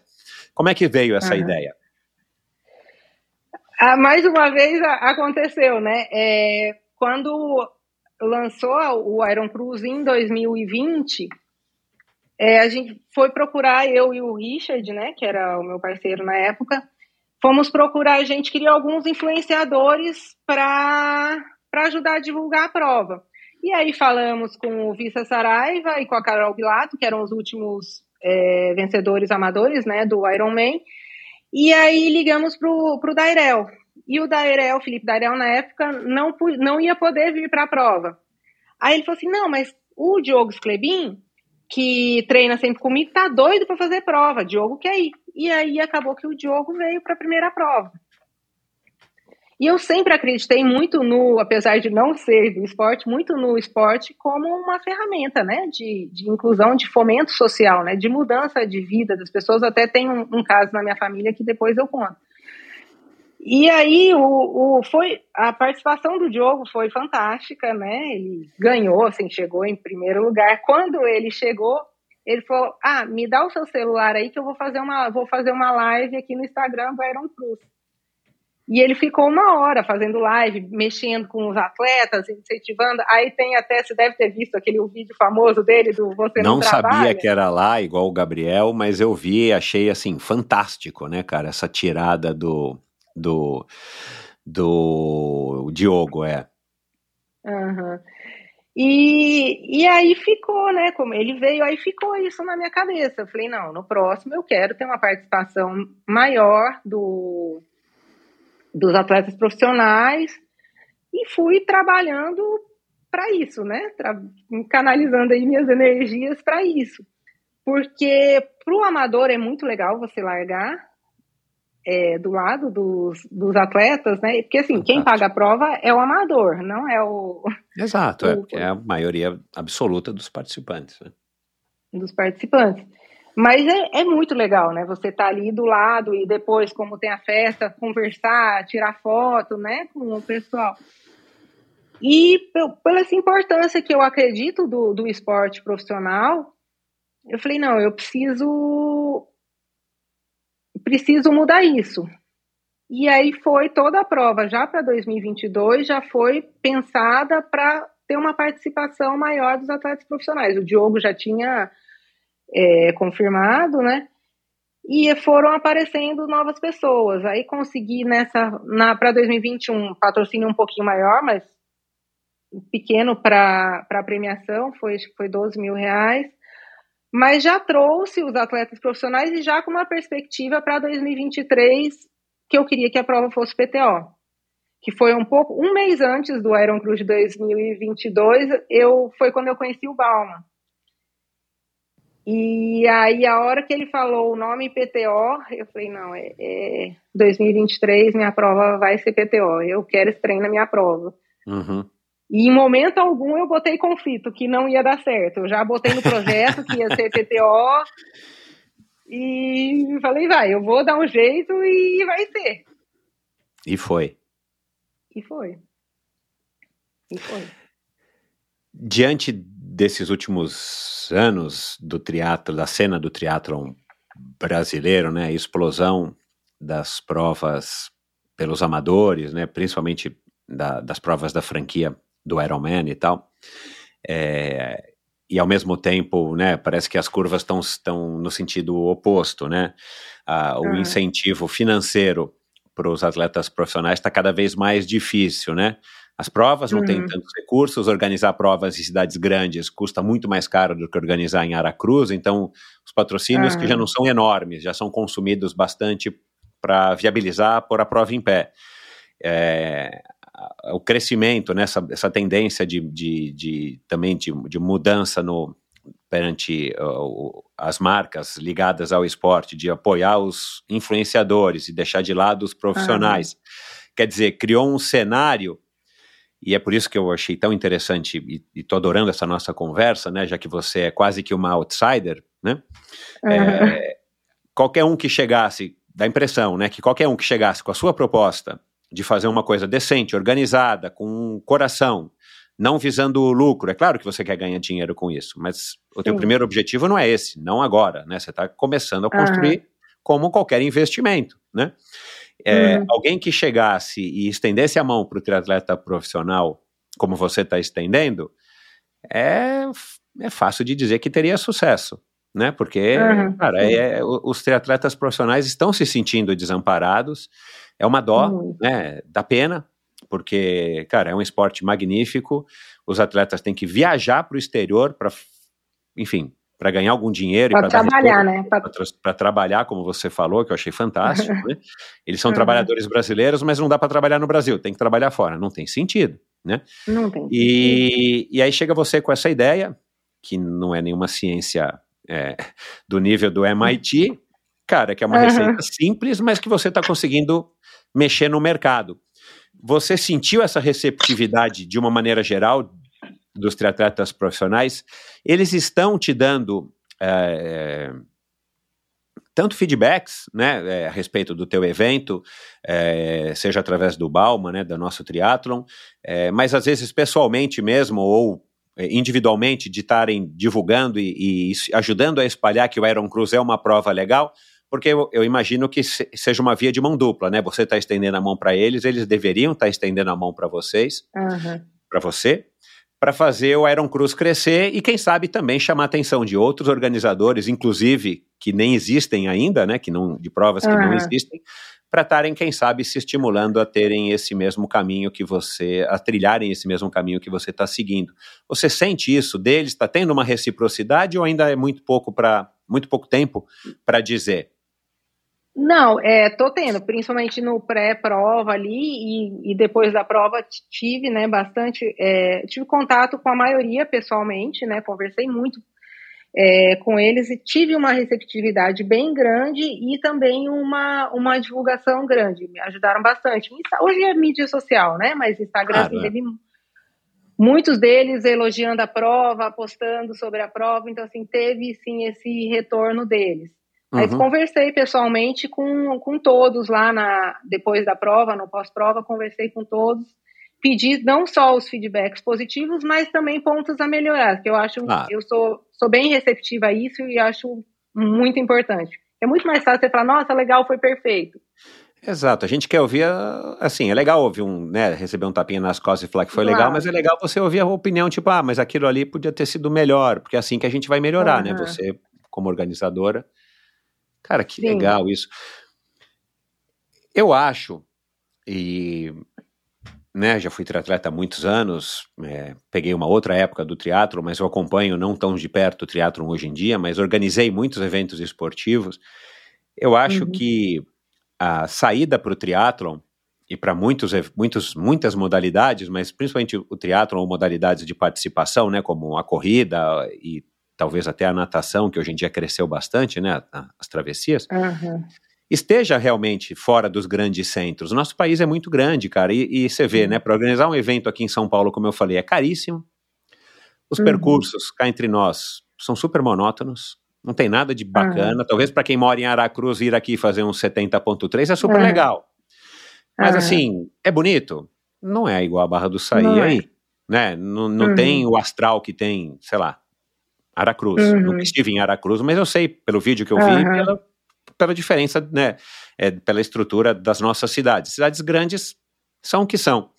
É, e, cara, se a gente não tiver é, pessoas com iniciativas como a sua, é, uhum. que tenham coragem de tomar iniciativas como a sua, e, e, e, e pessoas que queiram abraçar a modalidade de uma maneira mais construtiva no sentido, cara, eu imagino que seus planos seja estar tá daqui a pouco comemorando a vigésima edição do Iron Cruz, Sim. né? Que o Iron Cruz ah. cresça, né? Talvez não vá conseguir crescer em, tanto em número de atletas, eu quero que você fale um pouco disso, mas que seja uma prova uhum. cada vez mais famosa e cada vez atraia mais atenção dos atletas, dos participantes profissionais e amadores, das marcas, uhum. dos, dos, dos patrocinadores, e que você consiga criar uma empresa que de fato te dê um retorno financeiro, né, à altura do seu envolvimento.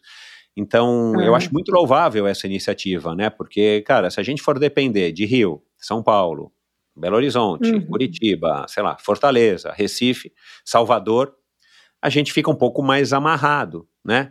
Então, uhum. e, é, e, essa história, né? Eu já recebi aqui o, o Roberto, já recebi aqui o Lazuri, já recebi aqui sei lá, o Ricardo do Solo Man, o pessoal do Fodax Man, do Patagon Man. É, cara, são provas alternativas ao mainstream, e o Galvão não tem culpa disso, né? Também já recebi aqui o Galvão, o Núbio. Uhum. É, cara, são provas consagradas e que existem há mil anos, mas uhum. tem espaço para outras provas. E você falou disso também, né? Dessa própria parceria que você tem com o, com o Capixaba de Ferro, né, do Roberto. Uhum. É, então, cara, eu acho que essa iniciativa é, é, é, fantástica. Você tem essa noção também, assim, de que o que você está fazendo é uma coisa muito bacana e que é, é, dentro do contexto, não só da, da tua vida em Aracruz, da região, que você está uhum. fomentando o turismo e tudo mais, mas que dentro de um cenário do teatro nacional, isso é uma coisa super positiva. Você já deve ter tido esse feedback, né? Então, Hoje, hoje eu tenho. O ano passado não tinha. Acabou a prova o ano passado. Aí uma menina é, virou, olhou para mim e falou assim: Você tem noção do que, que você fez hoje? Pro triatlo? Eu olhei pra cara dela e falei: Não. não. Ai, ai. Mas hoje eu já, já tenho, né, mais uma noção do, do impacto que está causando. E assim, e eu fico feliz porque é realmente o que eu quero. A primeira coisa, eu não, eu nunca fui muito de padrão, eu não gosto de padrão, eu gosto do, do, do diferente, né? Uhum. E, e, eu acho que o trabalho, para mim, só faz sentido se eu ver que está causando um impacto positivo aqui na onde eu moro, ou seja no triatlon, seja no, no triatlon profissional, no infantil. Então, assim, e isso que me faz querer continuar, que você falou de a prova crescer muito. Eu, é óbvio, eu quero que a prova cresça, mas eu não quero é, que a prova cresça, tipo, muito em número. Eu quero que ela cresça um pouco mais em número, mas cresça em qualidade, em importância. Em relevância, é. Em relevância, porque eu não quero perder a, essa característica da prova de, da personalização, de eu atender, eu gosto de estar ali no meio do atleta, de responder atleta, de conversar com o atleta. Se virar uma prova para mil pessoas, eu não vou conseguir fazer isso. É. Né? Então, eu não quero, eu quero que, que ela cresça muito mais em qualidade, fazer uma prova cada vez melhor, que receba melhores atletas, que os amadores, é, crescer o, o, esporte infantil também, esse ano foi, desde o primeiro eu tinha essa ideia de fazer uma prova infantil, esse ano foi o primeiro que foi viável e foi muito legal, então eu quero fazer um investimento maior nisso e continuar nessa, nesse caminho que você falou que está ao contrário do, das provas hoje, de, do incentivo ao atleta profissional, né? E que isso realmente, quando eu falo que, que eu quero que outras é, provas se inspirem ou sigam esse caminho, né? Que impacte elas dessa forma, eu quero mesmo, porque eu não, não quero ser a, a única prova que tenha premiação ou que incentive eu acho que tem espaço para todo mundo, todo mundo tem que crescer e os caras podem, têm que poder trabalhar aqui. Então, eu já fiquei, ontem eu estava conversando, não vou falar quem é, porque ainda vai ser divulgado, mas com outro organizador. E muito provável vamos ter é, mais uma prova PTO no Brasil esse ano, entendeu? Uma prova dessas pequenas que está nascendo igual, igual foi o Iron Cruz. Ai, e eu legal. fico extremamente feliz com isso, entendeu? Porque que assim, eu, que legal, o cara olhou, viu que foi legal e vai fazer então, também. Então. Eu não vejo isso como uma coisa ruim, puta, o cara vai fazer. Não, eu, eu acho muito legal. Porque a, a ideia é realmente isso, é, é desenvolver o esporte, não é. Tem espaço para mim, tem esporte, espaço, gente, tamanho do Brasil, tanto de lugar que a gente tem. Uhum. Não tem aquela frase motivacional, né? Não sabendo que era impossível, foi lá e fez? É o teu caso, uhum. né? É mais ou menos isso. É o tal do não botar conflito. Vou fazer e pronto. É, é mais ou menos isso mesmo. Assim. É, você é espírita, Gabriela? A minha família é, é, espírita. Não sou praticante, mas a minha família é, é espírita. Ah, tá. Minha avó, né? Minha avó. Você, você falou era, alguma coisa com o Gabriel que eu falei, cara, essa mulher acho que ela é espírita. Mas entendi. É que você usou algum termo ali de, no plano espiritual. Você falou alguma coisa assim. Eu, eu, eu, eu, não sou espírita, mas eu tenho familiaridade também por pessoas uhum. próximas. É, mas esse pensamento de olhar o lado bom e de achar que vai dar certo, e eu tenho um lema de que no final sempre vai dar certo, né? Se não está dando certo agora é porque não é o final, mas no final vai dar certo. Acaba sendo muito bacana não só para você organizar eventos, mas para você levar a sua vida, né? E eu imagino que você seja assim na sua vida como uma, de uma maneira geral. Sim, sim. Eu tenho, a minha tendência é sempre ser mais otimista, né? Uhum. Resolver, resolver o problema e, e pronto. Eu uhum. não sou a, a pessoa que fica, problema todo mundo tem, né? Mas eu não fico. Aconteceu um problema, às vezes na hora eu fico, puta da vida, é, às vezes choro, né? Reclamo, brigo. Mas aí tem que resolver, resolvo e bola para frente. Não fico lamentando, não fico, nossa, isso deu errado, ai, vai dar errado. Não. Uhum. Não e, tenho essa. E você empreender sendo mulher, né? Esse é um tema que a gente não deveria estar tá falando no século XXI, uhum.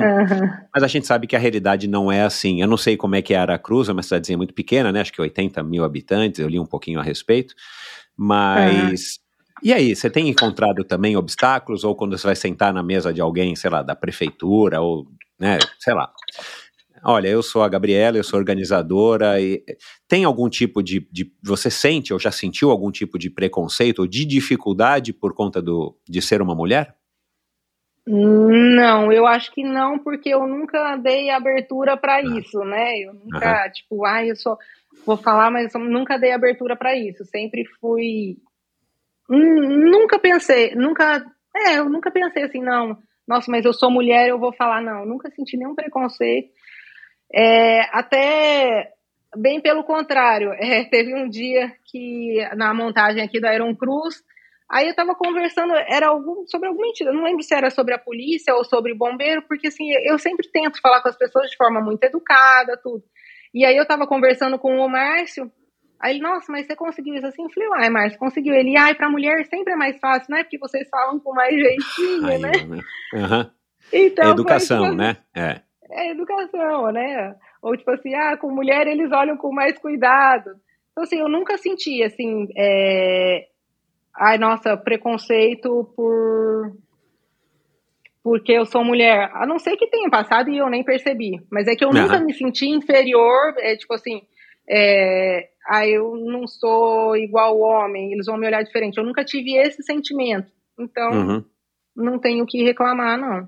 Uhum. É, eu, não, quando a gente conversou ali, sei lá, semana passada, né, eu achei que você fosse a única mulher organizadora de provas. É, mas não, tem a dona Fátima, lá do Nordeste, do Ceará, que é presidente da Federação Cearense de Triatlon, que organiza ah, provas há 1.500 anos. E, uhum. e tem a Ana Augusta, né, que ela organizou ah, é Inovada, né, que está crescendo também e tudo mais. Acho que o Gabriel falou que é. vai fazer a cobertura esse ano através aí do Mundo Tri. Mas são poucas as mulheres, né, no triatlon, pelo menos acho que são só essas três. A dona Fátima tá faz muitos anos organizando. Mas é um ambiente que que por algum motivo as mulheres não, não, não resolveram se arriscar. E tá aí você, mesmo sem saber da dona Fátima, né? Você resolveu uhum. é, arriscar e empreender. E, de novo, a gente não precisaria estar tá falando disso aqui no século XXI, uhum. mas infelizmente a sociedade brasileira não é assim.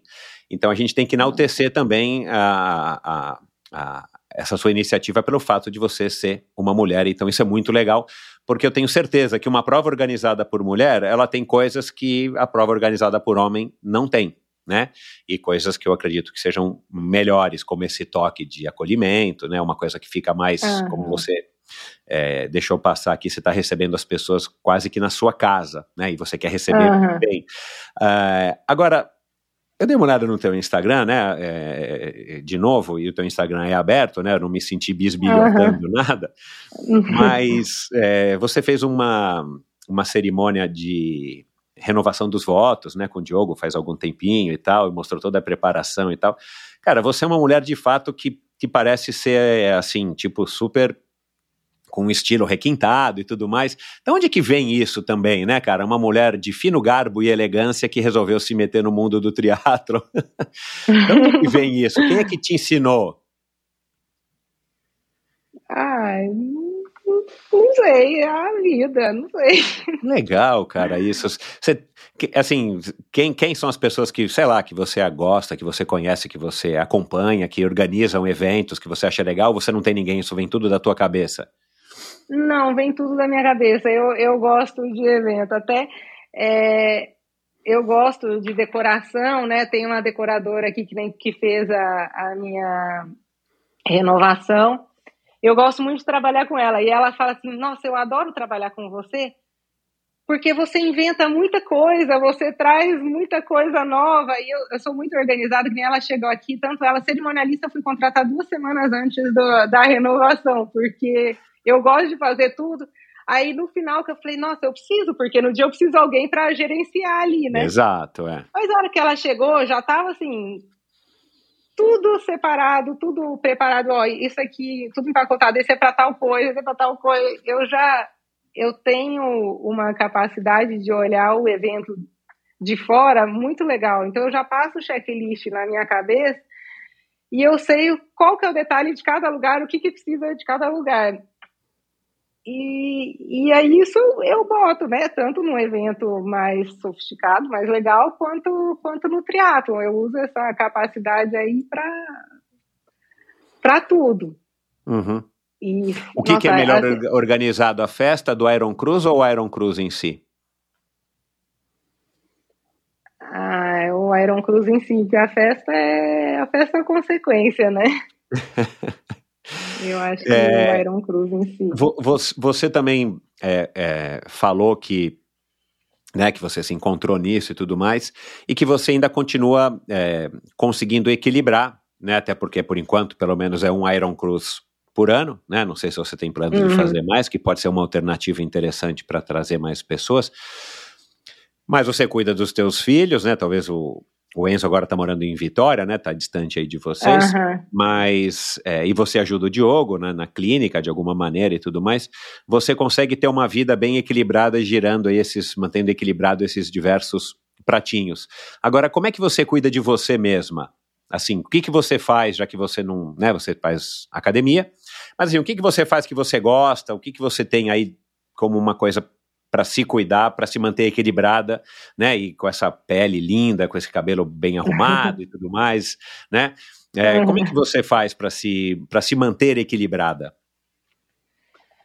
Ah, é viagem. Meu... Uhum. Adoro viajar. Eu não sou a pessoa, tipo assim, detesto salão, esse negócio, não, não gosto. vou, né, óbvio, quando tem que cortar cabelo e tal. Não pinto cabelo, 43 anos não tenho cabelo branco, graças a Deus ainda.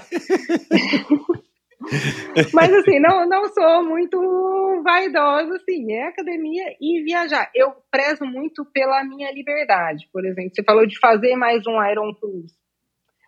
É, eu não pretendo, porque uma vez no ano eu me realizo, eu tenho, é, ele me tem o trabalho para o ano inteiro, mas ao mesmo tempo eu tenho a minha liberdade. Eu amo viajar.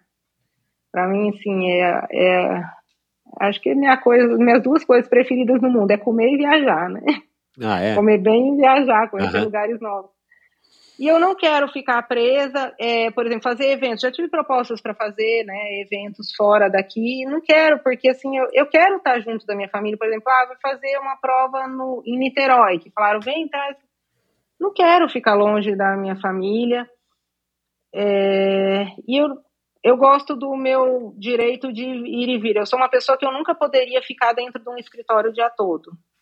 Eu Sei. gosto do evento que cada hora eu estou num lugar, cada hora eu estou falando com uma pessoa diferente. Eu quero, se semana que vem me der vontade de viajar, eu vou.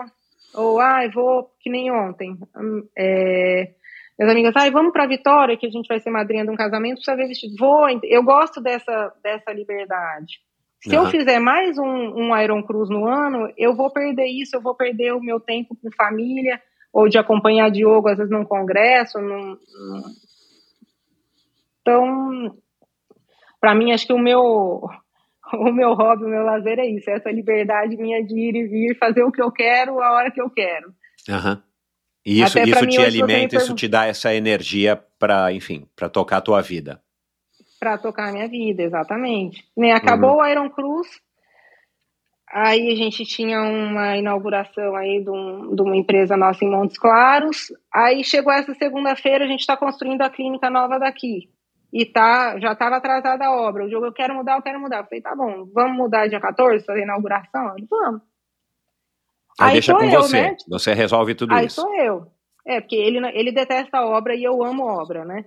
É, eu achei que então você fosse arquiteto ou engenheira, né? Quando eu te perguntei qual era a tua formação. Não, mas eu adoro obra. Aí tô eu aí com três semanas para organizar a inauguração para 200 pessoas, finalizar a decoração, finalizar a obra, que está na fase que você tem que ficar cobrando todo mundo, finalizar a decoração, tudo. Então, assim, aí vai. Eu gosto de ter, por exemplo, se eu tivesse com outro evento, daqui a pouco eu não ia conseguir fazer isso, né? Dar esse apoio a ele. E eu gosto também desse apoio. Uhum. Então, sim, é, é, é muito importante. Liberdade para mim é importante. E dinheiro, se você me perguntar para é, o que, que é dinheiro para mim, por que, que é importante o dinheiro? O dinheiro para mim é importante para eu poder fazer o que eu quero a hora que eu quero, para eu ter liber... essa liberdade, né? É, dinheiro é sinal de liberdade. Disciplina é liberdade, liberdade. como disse aqui um convidado, o Zé Melchert, faz algumas semanas. E dinheiro também é liberdade, isso é um fato. Esse é um, é um, é um fato, entendeu? E é isso, meu, meu hobby é esse, é ser livre. E e você ainda administra, administra. Você ainda cuida, né, junto com o Diogo, claro, mas é, você ainda cuida dos seus dois filhos menores, né, a Luísa e a, a, duas filhas, né, a Luísa e a Manuela, né? Aham, uhum, e, e, e você consegue equilibrar tudo isso? Consigo, consigo equilibrar tudo isso. Tem hora que nem, é, até na, nas duas semanas antes da Iron Cruz, não, é impossível dar atenção. Aí eu virava para a Manuela tem 10 anos, mas é ela é toda dengosa. Aí virava a noite e falava assim: minha filha, mamãe não tá conseguindo dar atenção, né? Mas você me entende? Ela, não, mamãe, eu entendo. É o Iron Cruz tá chegando, né? que legal, porque é um exemplo, né? Você está sendo um exemplo para elas, né? Elas estão tendo um exemplo fantástico. É uma mãe que é mãe, que é atenciosa, que não terceiriza, que optou uhum. em não terceirizar, mas ao mesmo tempo que também está querendo se realizar profissionalmente, pessoalmente. Então é, eu, é, é, é o que eu digo para minha esposa, é o que eu digo para as mulheres que eu tenho mais intimidade, sim, é, é, é, acho que esse é o melhor exemplo que uma mulher pode dar para outra mulher, né? De novo, é um assunto ah. que a gente não deveria estar tá falando ainda no século XXI, mas a gente tem que falar, né? Então, acho que é, você está cumprindo muito bem aí, embora a gente não se conheça, esse teu papel aí nesse, nesse uhum. pratinho de, de mostrar para suas filhas como é que uma mulher deve agir é, seguindo o coração, uhum. seguindo a sua própria vontade, né? É... Sim, a gente pode ser forte, mas sem perder a, a, a doçura, né? Perder Exato. o feminina, né? Exato. Aí uma coisa que eu não falei que eu acho bem legal do Iron Cruz, eu tento sempre o máximo possível é, ter parceiros femininos, parceiras, né? Mulheres fortes trabalhando junto, né? Porque eu, eu ah, acho. Isso... Você também tem essa preocupação? Também é o anjo do triatlo, cara. Então eu vou ter que te chamar de anjo do triatlo, não tem como. Não, não. Mas que legal, Gabriela, que legal. Uhum. Eu tenho essa preocupação, eu tenho essa preocupação com a sustentabilidade do, do evento, né? Então, desde da escolha da logomarca, da escolha da data, do local, é, porque eu acho que tem que ser para ser sustentável, né? Para seguir em frente, ser ter uma continuidade tem que ser sustentável, né? Então, eu tento sempre é, minimizar os impactos negativos e, e ter o máximo de impacto positivo que eu puder. Então, dentro do econômico, né, tá a escolha da data, que é no inverno, que é uma época que a orla de Aracruz fica abandonada. Então, assim, apesar de, ah, é melhor porque tem menos movimento, é mais fácil, é, mas também, ao mesmo tempo, elota os hotéis da, da, da Orla, Exato. restaurante vende mais, loja. Então, isso é, é pensado. É, é, pensado por isso. A data é pensada no inverno por isso. É, a, a logomarca aqui é o Cocar. Aracruz é a única cidade do Espírito Santo que tem índios aldeados. A gente tem 12 aldeias diferentes. Então, quando fui escolher a, a, logomarca, eu queria alguma coisa que tivesse a ver com a identidade visual, é, cultural da cidade, né? Então, por isso que eu escolhi o Cocar. Uhum. É, na parte de impacto do ecológico, por exemplo, eu não, não uso, né? A não ser o, o buffet, eu uso ainda copo de plástico. Eu não uso, eu mando fazer o copo de papel, todo biodegradável, com a logomarca para ter menos plástico, água, água em sachê. A água em sachê é 70% menos plástico que tem. Pois é. E, e ao mesmo tempo, tem a empresa lá de limpeza o tempo todo limpando. Então, assim, não, vai, não voa, não, não vai para o mar, não vai para a restinga, que tem muita restinga do lado da praia. Então, eu faço tudo isso com essa preocupação também.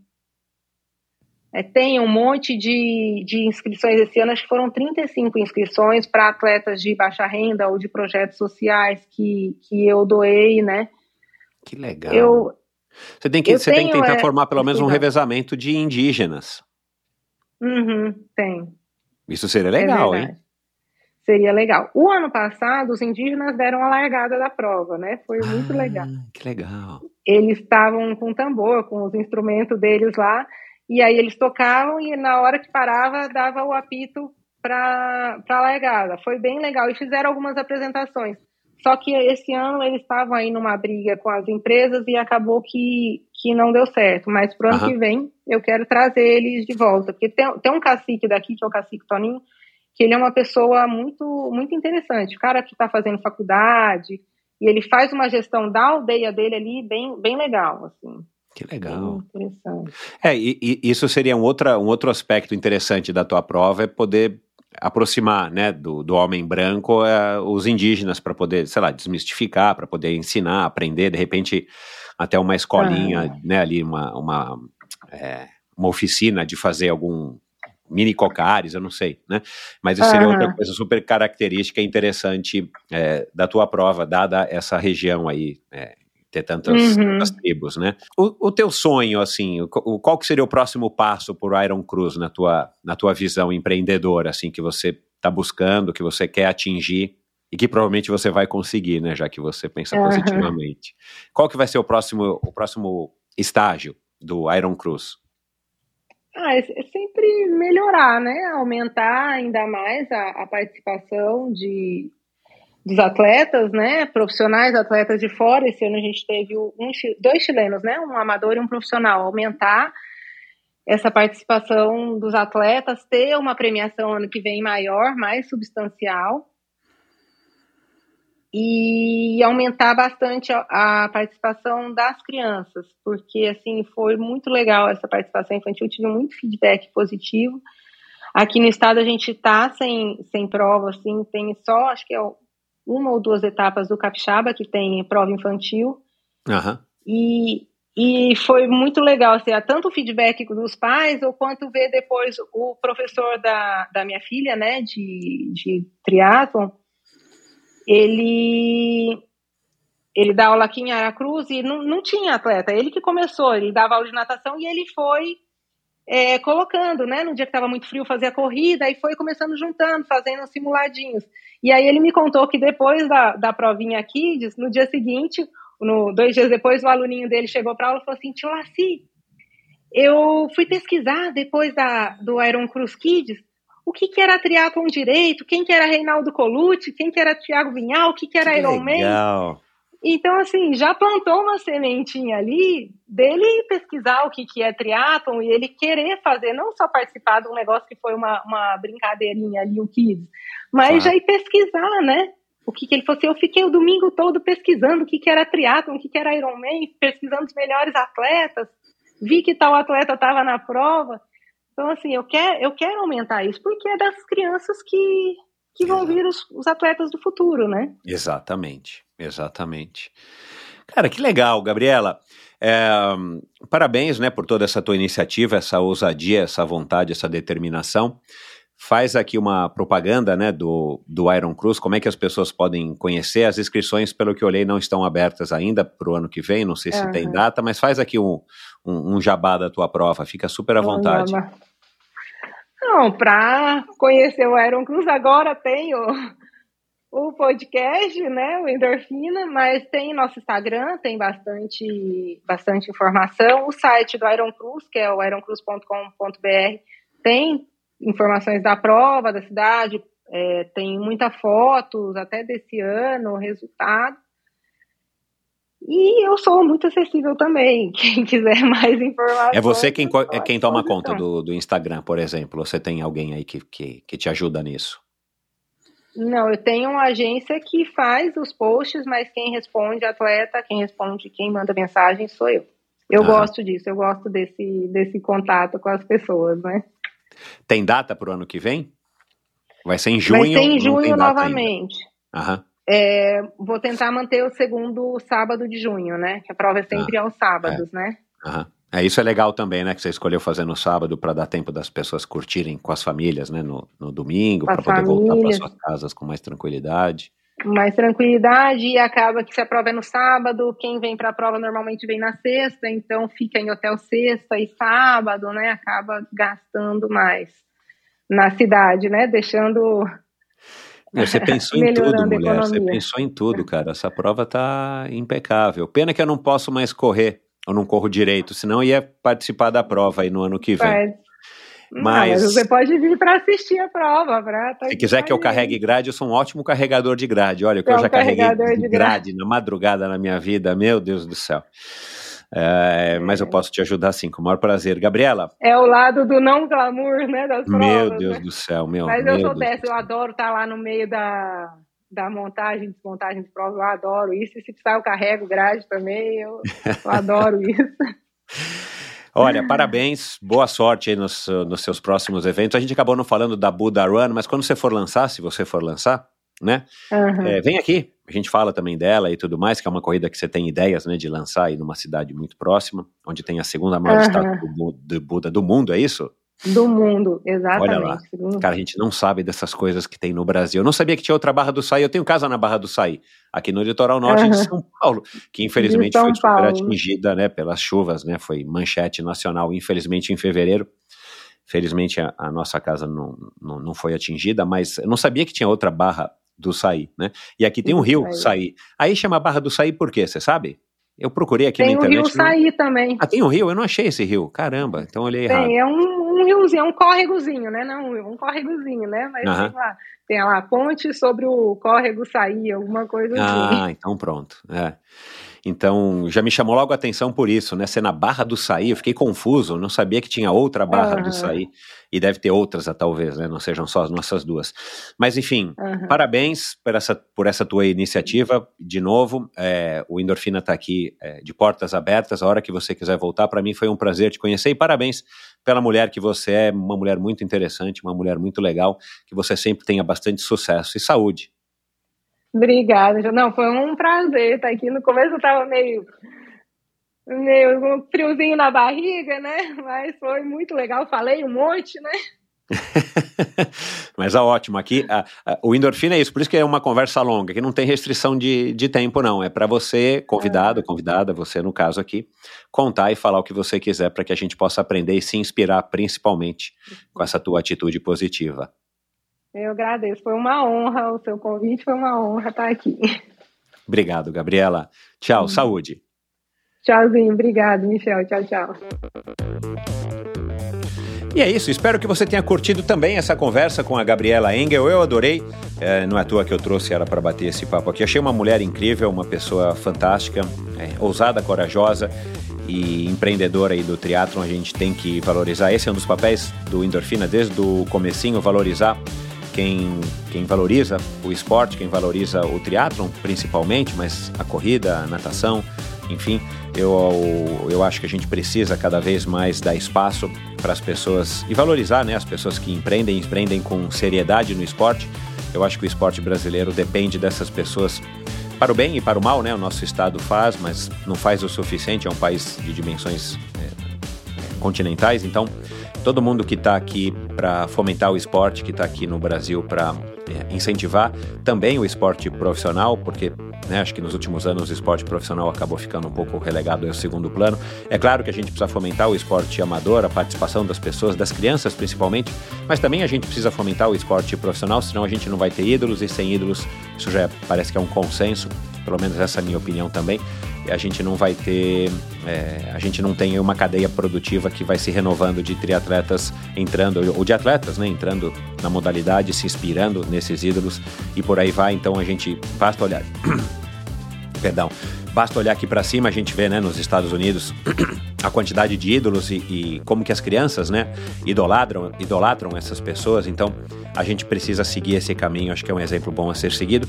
A gente falou aqui, né, mencionou aqui a Ana Augusta, já passou por aqui, o Marcos Baumgart, empresário, ciclista, ávido ciclista, mountain biker, já participou do Race Across America, é um dos sócios do Rally dos Sertões e piloto ele mesmo de rally, super premiado, campeão. Felipe Dairel, uh, quem mais? O Diogo Esclebin ainda não passou, mas vai passar, aguardem.